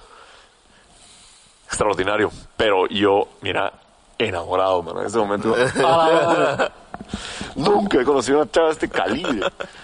No solo guapa, sino también me viene con estas. Eso sí es injusto, mano. Eso sí no me dejó opción a, a perseguir a esta Qué buena historia. increíble mujer. Ok. Eh, gracias por contar esa historia, ¿verdad? Qué, qué, qué chilero, qué bonito. Sí, Va, hombre, regresando a las apps. Eh, luego eh, te quedaste en, ¿cómo se llamaba esta? Wake Out. Wake out. Wake Out. Yeah, man. ¿Qué pasó ahí? A pues, O sea, eso fue el, el regresaré. Mm. Fue el regreso. Ah, man. Ahí que la diversión llegó nuevamente. Mira. ¿Qué pasó? Ah, re- diversión recuperadísima. Ya tenía varios meses de estar con Andrea. ¿Qué esperas? Estoy pompeado, mano. Energizado. Recuperé mi mojo. Y entonces, Elon Musk de Guate. Elon Musk de Guatemala. No ¿Qué le más? tiene que lucirse. Y entonces, eh, yo pensé, bueno, o sea, hice, ese- yo, yo dije, no, mano, o sea, fracasó mi, mi, mi, mi emprendimiento. Tengo que hacer, tengo que hacer mi compra. Tengo que, entonces, hice un listado de ideas. Ideas, tengo muchas. Eh, no es por accidente, de hecho. Las ideas se trabajan. Eso es para, Sí. para otro podcast. Ok. Eh, y esta idea me encantaba porque era casi como el sucesor espiritual de Wake and Shake. Originalmente solo era así, bueno, ¿qué, ¿cuál sería el siguiente paso? En vez de Shake, hagámosles una rutina de gimnasio completa que hacen en la cama, en pijama. Pongámoslo a hacer ejercicio, me parece virguísimo. Entonces, ¿a quién llamo? A mi primo. Y le digo, mira vos, tengo una idea, ¿querés ser mi modelo? Y ella dice, oh, eh, va, está bueno. No, él siempre apuntadísimo. Mira, él, él así es, él, yo le pudiera decir, Saludos al primo. Vos, yo, le- yo lo pudiera llamar con cualquier idea. Mira, voy a inventar un submarino. Él está ahí. Te apuntás a probarlo. Él se mete al submarino, así, se va al fondo del mar. Su Y le- primo vale oro, brother. Es, una, es mi beta tester number one, number two y number three. Ese brother te lo llamo. Mira, vos, tengo una idea. Vamos a hacer ejercicios en cama. Te apuntás a ser mi modelo. Media hora después está aquí en el apartamento, sacamos la cámara, grabamos 90 ejercicios que puede hacer en la cama, que me los fumé con Andrea, así con la almohada, en la orilla de la cama, levantar las piernitas, tirar la almohada en el aire, El abdominal a levantarte. el, el dominar, levantarte y volverte a acostar, que es un ejercicio que se llama Can't Get Up. No, te, te levantas y te vuelves a acostar. Y así, o sea, y hasta unos de puramente chingadera. Tirar la almohada al aire, somatar la almohada en el suelo, hincarte frente a la almohada y verguiarla. Es otra de las... Es otra de Esa onda las- era un crossfit, la- es ahí un cama. crossfit de la cama. Lo armamos con mi socio, llamo al Andrés Canea, él pompeado, aporta también su creatividad, que él es bien, bien, bien creativo. Eh, y armamos Wake Out. En igual, en un mes, con el mismo espíritu de, de diversión y de, y de hacer cosas, eh, probar ideas sin, con el mínimo riesgo. Lo lanzamos lo más rápido posible. Sensación. Eh, Pero en este caso, inició un poco frustrante, porque la época ya pasó, la era de oro de, de los apps ya pasó. Ajá. Ahora los, los medios ya no le dan cobertura. Entonces, puchica, le escribo a todos los medios que antes habían sido mis compadres para regar mis, mis ideas, ahora Nada. todos me ignoran. Todos me ignoran. Yo así, hijo de la gran, pero a ¿Y la- como, a la- como a las dos semanas estamos con Andrea en Antigua, yo así ya pensando en la siguiente idea, porque pensando, bueno, esto tal vez no funcionó. Sí. Y de repente miro las descargas, mil, dos mil, tres mil, así en tiempo real, ¿verdad? Porque teníamos un- una O sea, forma de muy, orgánico, solito. Y empieza, y 10 mil, 20 mil, 30, empiezan a subir y subir y subir. Y cuando miramos, Apple había seleccionado la app como el app, el mejor app del día Jodas. en todo el mundo. 150 mil descargas en 24 horas. Medios jodanse. sí. No necesitamos medios anymore, man. Y hasta la fecha, porque te voy a contar, me contactan de Apple a contarnos esto y ya creamos un rapport, nos hacemos muy amigos de los que dirigen el App Store. Y desde la fecha, ellos han sido nuestro ángel de la guardia. Cada vez que lanzamos algo, cada vez que lanzamos un update a Wakeout, nos promocionan, nos promocionan, nos promocionan, nos promocionan. Nos han Creyeron generado- ustedes. gracias a Apple, sin medios, sin publicidad, sin ningún, ningún elemento viral interno, ningún hack, ningún growth hack, Apple nos ha generado un millón trescientos mil descargas en Wakeout. Madres. A pura, miren, bajan este, app, bajan este, app, bajan este, hasta la fecha. Ayer estaba en el App Store promovido como una de las apps que la gente debería descargar. Entonces, eh, así fue, nos dedicamos, nos dedicamos a Wakeout. Qué buen regreso. no No jodas. pude haber pedido nada más. No pude haber pedido nada mejor. Ajá. Y te lo juro que es el espíritu. Mira, hay gente que hace, que revoluciona el mundo, como Elon Musk, con soluciones tecnológicas realmente eh, revolucionarias, que aportan al mundo, un- que crean, hacen que la humanidad dé un salto hacia adelante. Hay otros que son increíbles matemáticos y que inventan los algoritmos estadistas para crear machine learning y AI. Hay biólogos genéticos que están empujando eh, a la raza humana hacia adelante para poder algún día curar cualquier enfermedad o quizá vivir para siempre. Y yo,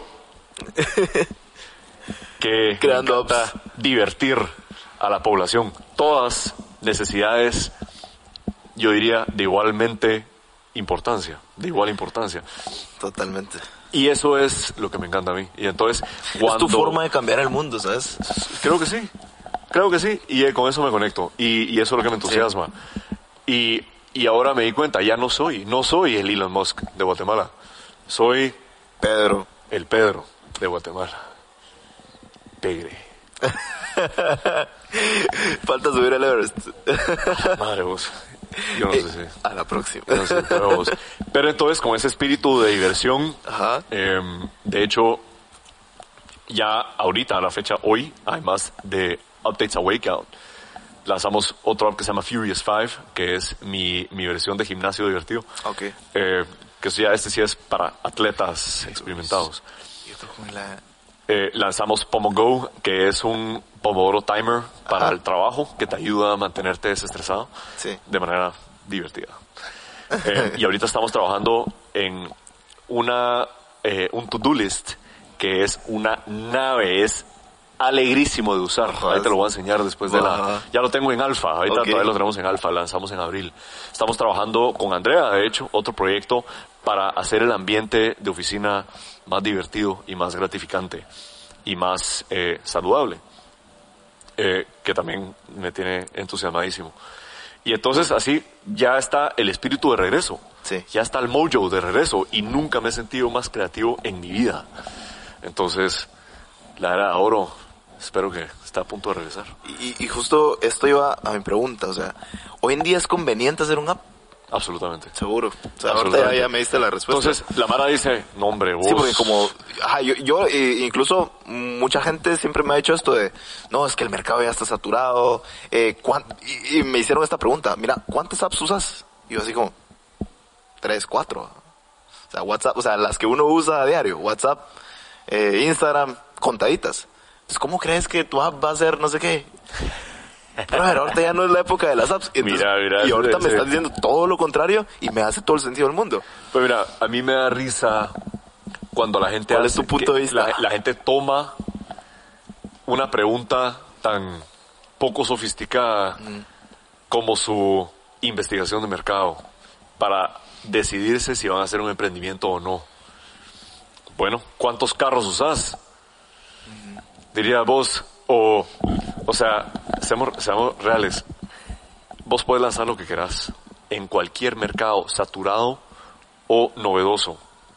Solo hay una regla para asegurarte que va a pegar en cualquier mercado, por más saturado que esté. Y es si estás haciendo una propuesta nueva. Si estás haciendo una... O, Algo o puede ser una iteración también, pero puede ser una iteración mil veces mejor que lo que ya existe. Todo se puede mejorar porque las necesidades y la raza humana va evolucionando y vamos descubriendo que de repente nuestra necesidad es ver Netflix. O sea, vamos, van surgiendo nuevas necesidades y siempre hay nuevas iteraciones de la misma idea. Y es que es, que- es como verlo diferente. Justo ayer estaba, estaba escuchando esto de, de la gente cree que, que, digamos, la atención la tenemos solo en 15 segundos. Cuando estás viendo que la gente se prende en Netflix horas. O se, o se mira series en, en madrugadas. Entonces el problema no es el tiempo, sino que el, el contenido. O sea, el contar una buena historia. Y, Sí, y te hablaban, o sea, es como otro, otra forma de ver que mucha gente como que se enfrasca en esto y no, 15 segundos, solo 15 segundos. Pero no, o sea, es contar una buena historia, etcétera. Y Totalmente. Es, es Yo- yo como la creo que misma lo- lo que lo analogía. Lo, lo forma que lo tenés que ver es, sí, deberías de decir algo interesante o enseñar algo interesante o dar un resultado interesante cada 15 segundos.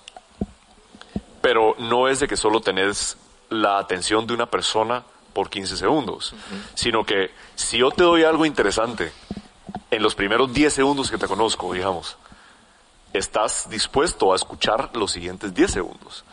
Y así vas. Y si te voy tirando cosas interesantes cada 10 segundos, te tengo por horas. O sea, esa es la magia de Netflix o la magia de un buen app. Es de que te entrego algo, un resultado divino o entretenido o ex- eh, que no te esperabas y que te maravilla en los primeros 10, 15 segundos. Pero si puedo hacer eso continuamente, ya te tengo como usuario de por vida. Pues, o hasta que apague los servidores. Buenísimo, me encanta. Ok, vamos a pasar a una serie de preguntas un poquito más eh, directas, para ya nos estamos quedando súper cortos de tiempo, y va la siguiente. Eh, ¿Cuáles serían tres consejos que te hubiera gustado saber en tus comienzos? Buenísima pregunta. y sí me encantaría regresar, o sea, digamos, como decírmelo a mí mismo. ¿verdad? Uno, yo diría, yo me diría a mí mismo, digamos, y le- o, digamos lo que le diría a mi hija, es, no puedes hacer lo que quieras. Eso es imposible. Tienes mayores probabilidades de triunfar en algunas cosas que en otras.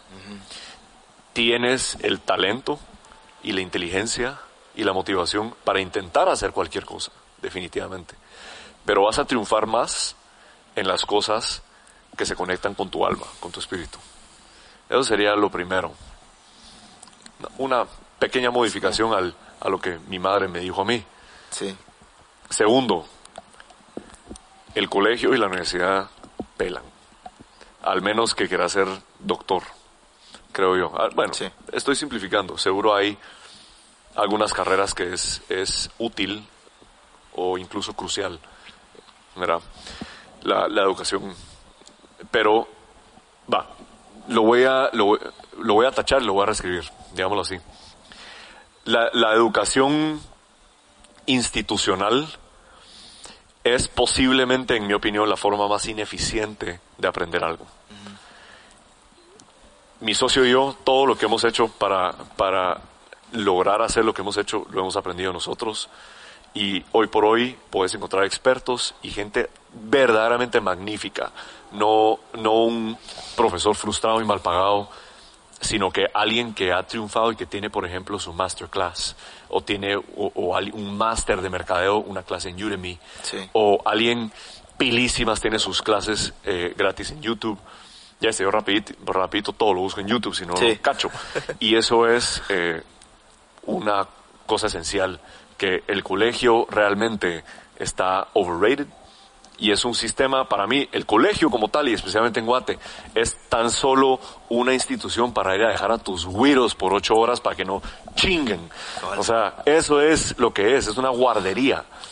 Que nadie va a aprender nada al colegio, especialmente si tenés una sobredosis de hormonas sexuales y estás competitivo, no vas a aprender al colegio, no podés, tu cerebro no quiere, está más Sí. interesado en las chavas de al lado y qué le pasa al cerote de enfrente que lo que está enseñando el maestro. Sí, Entonces, el colegio pela, todo lo puedes aprender vos solo y no te preocupes si tenés malas notas.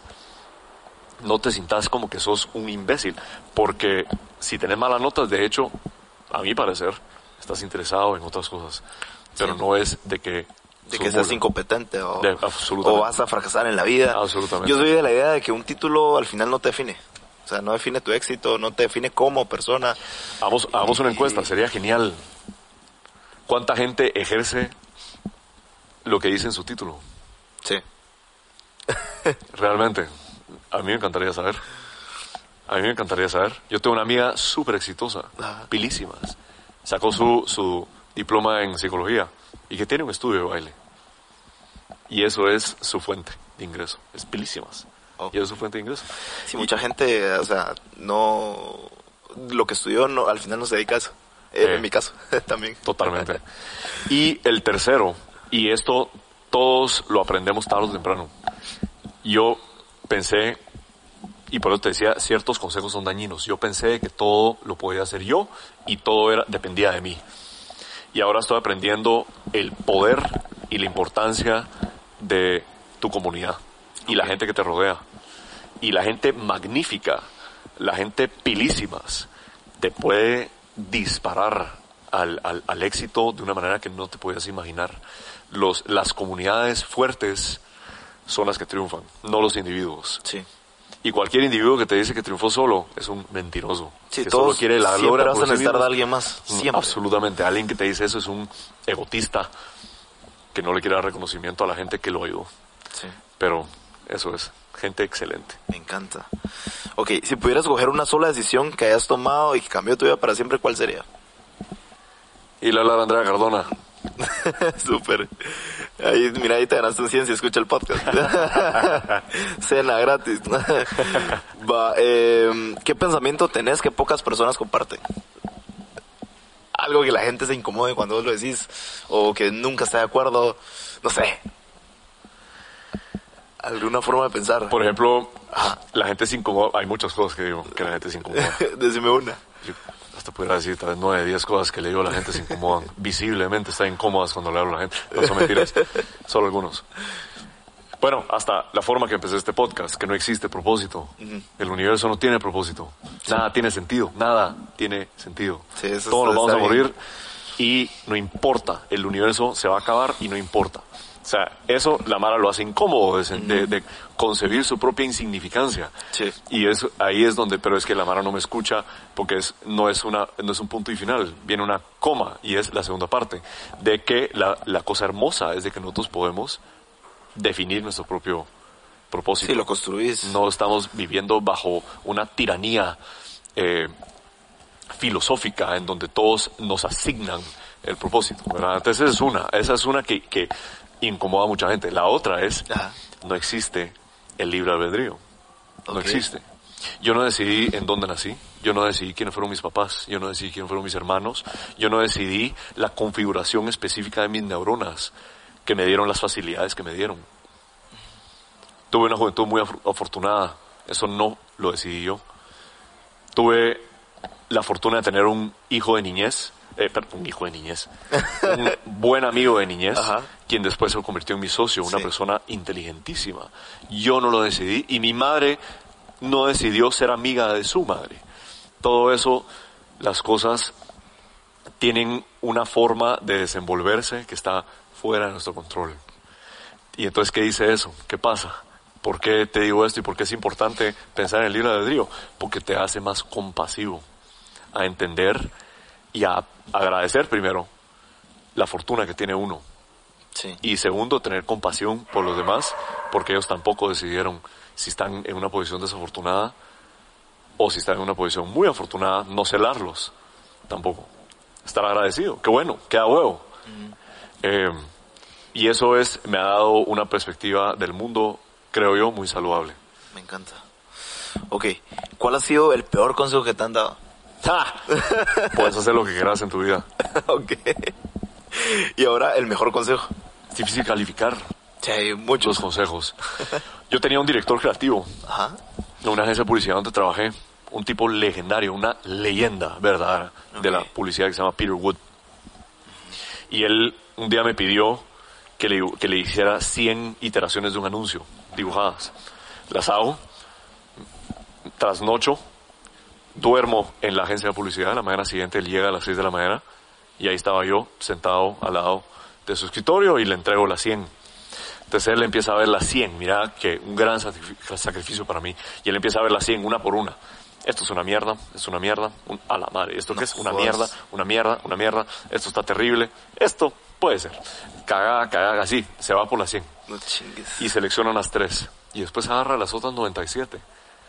Se asoma a la ventana del piso quinto en el que estábamos y las tira a la ventana. ¿Qué sentías ahí? ¿Qué pasaba por Y yo así, vos eran dibujos, hermosos en mi opinión, dibujos y títulos de a huevísimos, según yo, buenos chistes. Los tira por la ventana. Y me voltea a ver y me dice, yo me ve mi cara de terror de lo que acaba de suceder. Y me dice, Pedro, nunca te enamores de tu propio trabajo. Wow. Y me da las tres. Ahora haceme un buen anuncio con estas. Este, me voy a mi escritorio y, y hicimos un buen Choqueado, trabajo. sí. hicimos un trabajo increíble. Lección de vida. La verdad es que sí. Y, y, y, y eso lo he vivido después con los emprendimientos.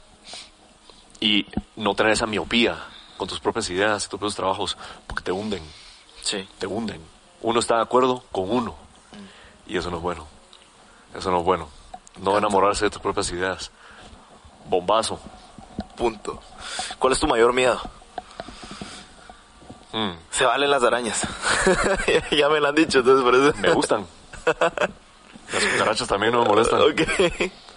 Sobrevivientes, man. Son unas cabronas, mira. Cabronas. Menos las que vuelan, porque esas. Esas hijas de sí. las odio. Sí, vos. Sí, vos. A la vez. Es que te miran, fija. O sea, presenten el Ah, miedo. Son como las viendo. impresoras. No, y te miran, te miran Sí. escondidas detrás de una maceta. Total. Esperando su momento para que te duermas, así te pueden caminar en la boca. A ver. Le temo a incapacidades físicas. Ok. Estar en un accidente, sufrir alguna incapacidad física terrible. Yo soy, yo soy físicamente muy activo. Entonces eso, Sí, le te temo a eso. mataría, pues. Sí, sí, le temo a incapacidades intelectuales, un golpe o algo que me, me, me dañe lo que tengo. Que la maquinaria es lo único que tenemos realmente. Temo que le suceda algo a mi esposa o a mi hija. Le temo a este gobierno. Le temo. Le temo y le tengo cautela. Por, porque pueden de verdad hacernos mucho daño. Y lo hacen, nos hacen mucho Sí. daño. Y ni cuenta se dan. Y eso me da aún más miedo que cualquier otra cosa. Y es el idiota que no sabe el daño que hace. Esa mara me da No estar consciente muchísimo de- miedo. ¿Verdad? Sí. La gente que maneja con los ojos medio cerrados, o sea, el idiota que no sabe lo que está haciendo, y eso es lo que siento que hace nuestro gobierno, maneja el vehículo de nuestro país con los ojos medio cerrados. Eso me da miedo. Eso temo, definitivamente. Súper. Ok, paso a unas preguntas de cierre y voy con la siguiente que esta me encanta y, y- seguro va a ser bien chilera con vos. Y es la siguiente, imagínate que tenés la oportunidad de tomarte un café por cinco minutos con el Pedro de cuando tenía 15 años. ¿Qué le dirías a Pedrito de 15 años? cinco minutos es con el, Ni te vas a escuchar, seguro.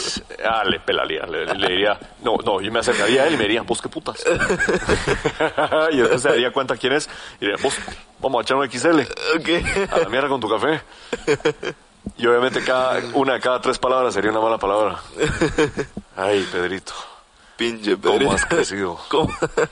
Si supieras que ibas a tener una hija a los 33, Pedro de 15 años pensaba que iba a tener, que me iba a casar a los 60. No, hombre. Eso es lo que pensaba Pedro de 15 años. Invencible. y tan mula. Una vez yo estaba meditando,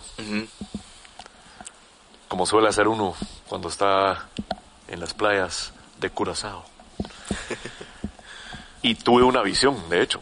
Ajá. De verdad, de verdad. Tuve una visión. Y me visitó Pedro, pero no Pedro del pasado, Pedro del futuro. Tan vívido a como te veo a vos ahorita. Ah, Y me visitó y me dijo algo que yo le diría a Pedro de hace 15 años. Yo me sentaría con Pedro, yo con mi café y Pedro con su XL, Pedrito con su XL.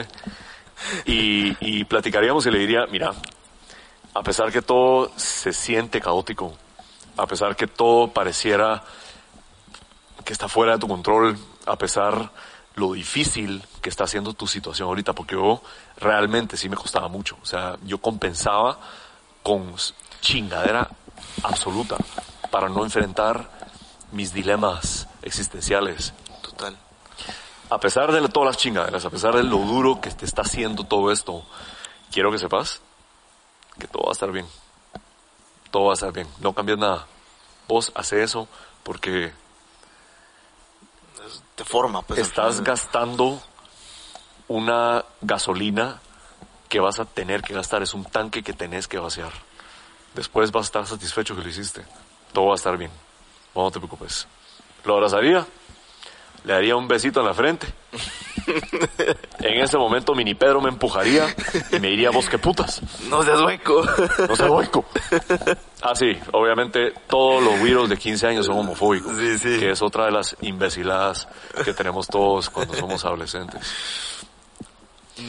Y me regresaría. Así le diría a Pedrito. Buenísimo. Ok, brother, ¿cuál es tu rutina? ¿Cómo arranca tu día? ¿Cómo termina tu día?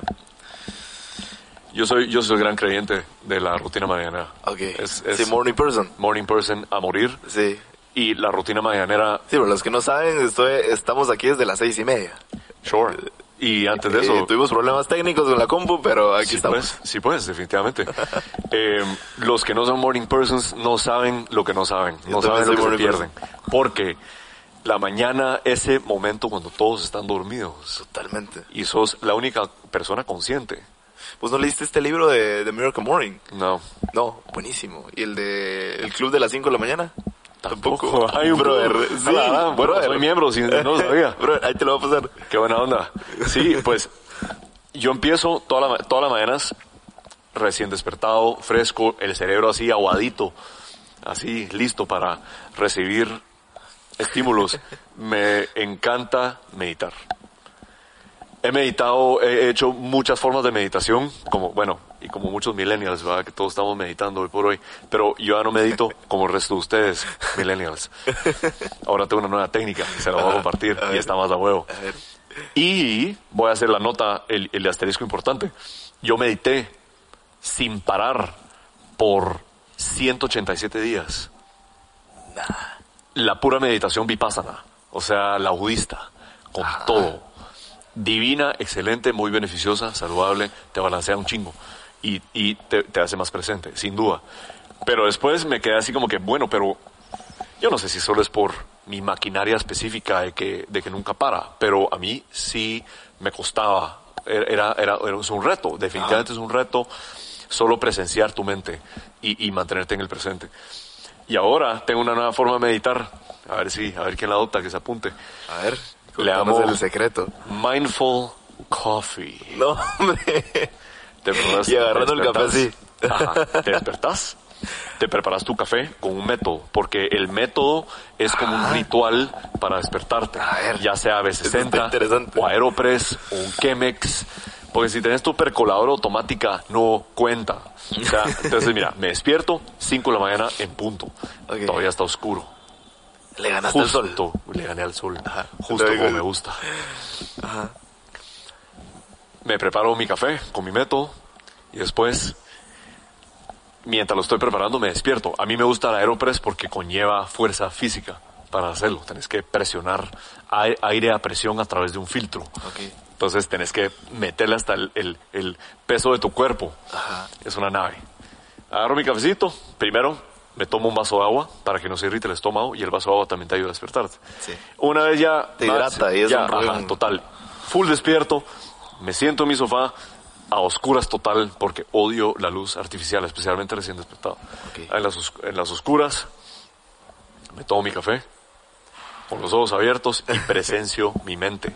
Por alguna razón, el café, el, el estar sorbeando mi café, es un ancla para mantenerme en el presente. Porque si el momento que cierro los ojos me capta alguna fantasía vívida de mi imaginación y me lleva a otro planeta y ya no estoy aquí. Si te jodes ya. Me jodo y se chinga la meditación. O sea, para eso mejor me echo una siesta. ¿Verdad? En vez, con el café, estoy anclado, estoy presente. Y la meditación sin timer, sin app, ni nada. Dura lo que dura mi taza de café. Pero como la estoy sorbeando, a veces me dura hasta una hora. Ahí sentado, el celular está lejos para no tastearlo, solo yo conmigo. Pedro con Pedro Qué loco. y presencio. Y me han surgido hasta ideas nuevas de apps.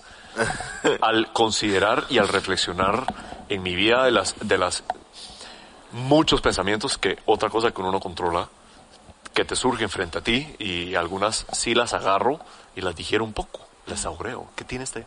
¿Y esto qué? ¿Y esta inseguridad de dónde vino? ¿Y este miedo de qué se trata? ¿Por qué me sentí así ayer? Ese tipo de cosas, y, pero dejo que pasen. Mi mente me las entrega y yo solo las digiero y después las dejo ir. Otro sorbo de café y continúa la meditación. Eso está bien fumado, bro. Termino de meditar, voy a dejar la taza, Ya estás listo, así. abro mi compu y a escribir en mi diario. Y escribo una hora en mi diario. Escribir es un buen hábito. Yo tengo, eh, ahí sí uso una app. Sí, ahí sí soy, soy bien engasado, o sea, puedo escribir y escribir y escribir y escribir. Casi tanto a como puedo hablar. Entonces- seguro vas a tener un libro algún día. Seguro. Será vos. Ah, bien. Yo me animaría a escribir un libro solo si, si de verdad tengo algo, algo valioso que, que compartir. Y ahorita no creo que estoy listo. Todavía la que estoy cagando mucho. Que todavía- ahorita creo que si escribo un libro va a, ser- va a llevar a varios, va- le voy a dar mal consejo a otro patojo que después me va a culpar por haber descarrilado su vida. Ah, justo eso, eso se me, se me había olvidado preguntar, tal vez así rapidísimo.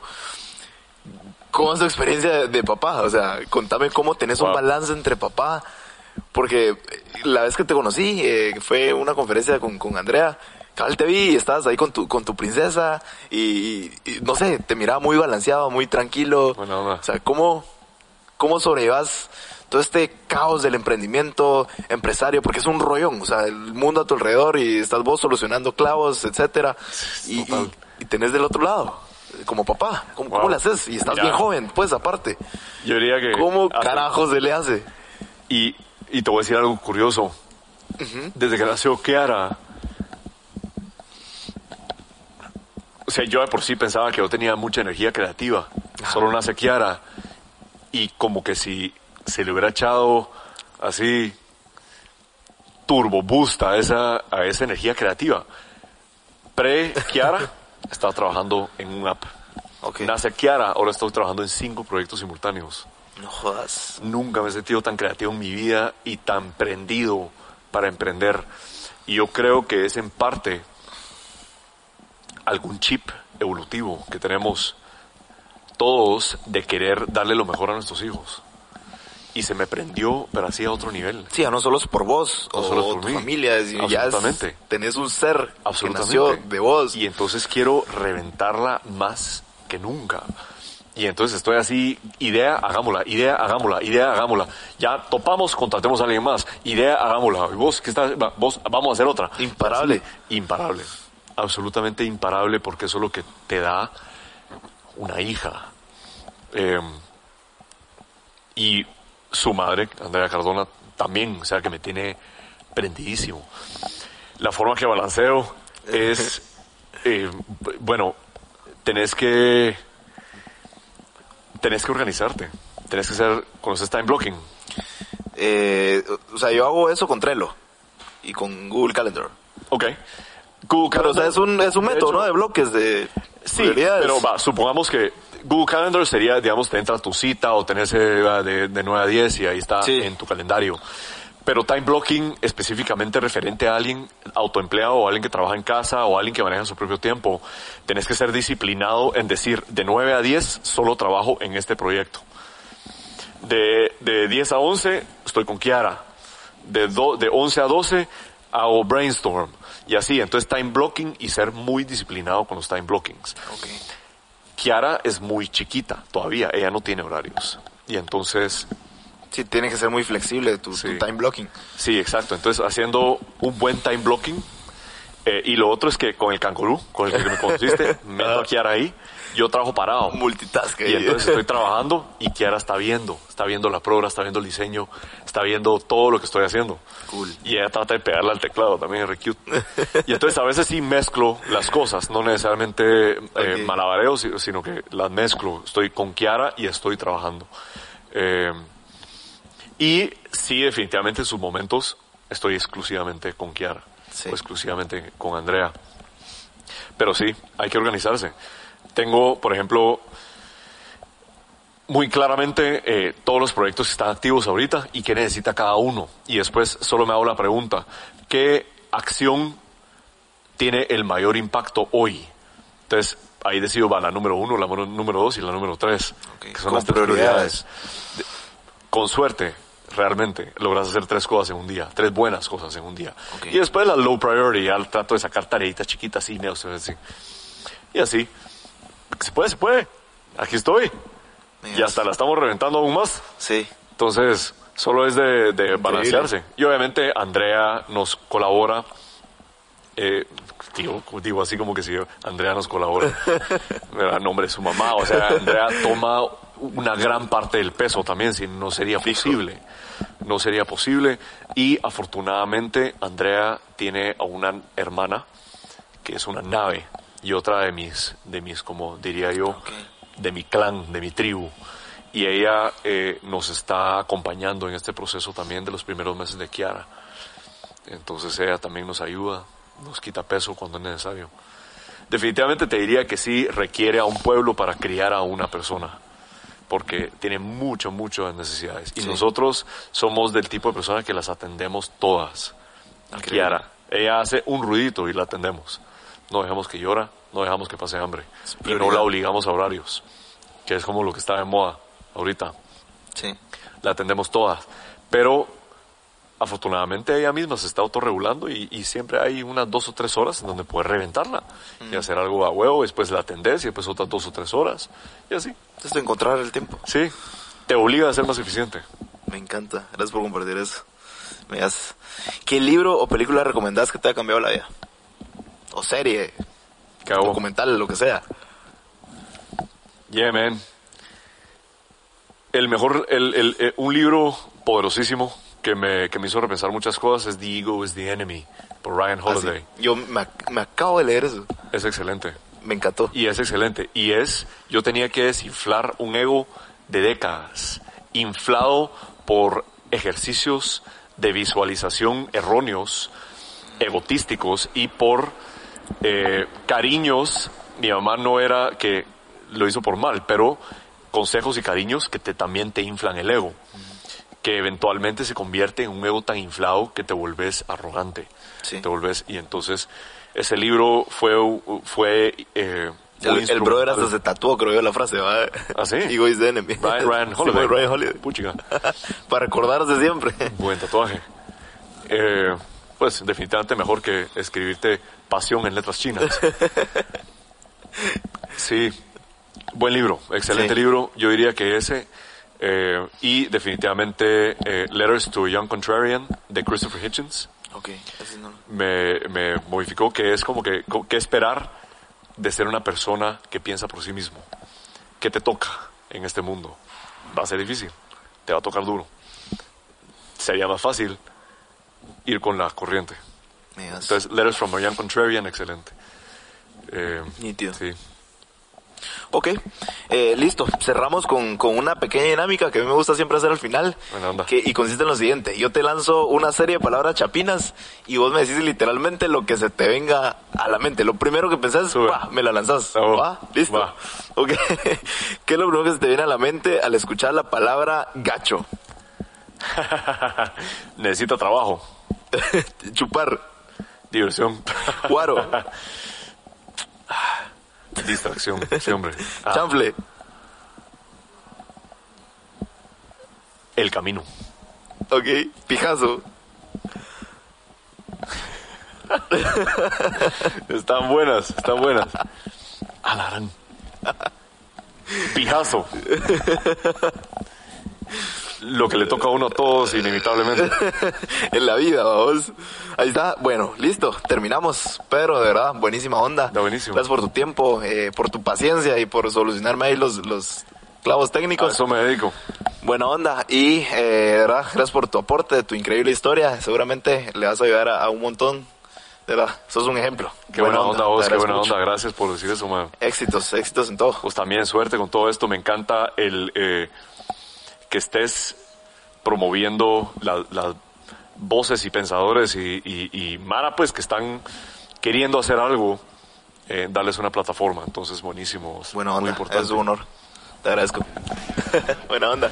Súper. Muchas gracias a todos por escuchar y buena onda por quedarte hasta el final del episodio. Espero que te haya servido esta historia tanto como a mí y que te hayas llevado esas lecciones y aprendizajes que valen completamente la pena. Y como siempre, no sirve de nada si no tomas acción con lo que aprendiste. Pedro, buena onda por tu tiempo y por compartir tu historia con la tribu. Sos un crack bro, así que buena onda. Muchas veces creemos que no podemos hacer las cosas que nos gusta y realmente nos apasiona. Y a veces mucho menos creemos que se pueda monetizar eso. Pero muchos de estos pensamientos son solamente creencias limitantes. Y eso te impide avanzar. Pero como dijo Pedro, lo importante es divertirse en el camino. Si no te divierte lo que haces, no hay nada que hacer ahí. Simple. Pero bueno, hasta aquí el episodio de hoy. Me encantaría saber qué tal te pareció esta historia, así que hacete una story con algo que hayas aprendido o alguna frase que te haya gustado. Me etiquetas arroba Jorge y conectamos, ¿va? Buena onda por regalarme un poquito de tu tiempo y por compartir este contenido con tus amigos. También, si sos una de las personas que llegaron hasta acá, ahí te va un regalito. Resulta que Pedro acaba de lanzar una plataforma llamada Cohete, una comunidad tech de Guatemala para emprendedores, diseñadores, hackers e inversionistas. Te vas a topar un curso gratis que te ayudará a lanzar tu propia startup sin necesidad de escribir ni una línea de código. Y también vas a poder inscribir tu proyecto para recibir feedback de expertos y así ampliar tus oportunidades de éxito. Además, obtendrás descuentos y recursos gratis para ayudarte en tu viaje a las estrellas. Puedes entrar totalmente gratis a cohete.tech, T-E-C-H. Así que pila mucha. Ok, nos vemos en el siguiente episodio. Y que no se te olvide que aún no sos ni la mitad de lo que vas a llegar a ser. Órale.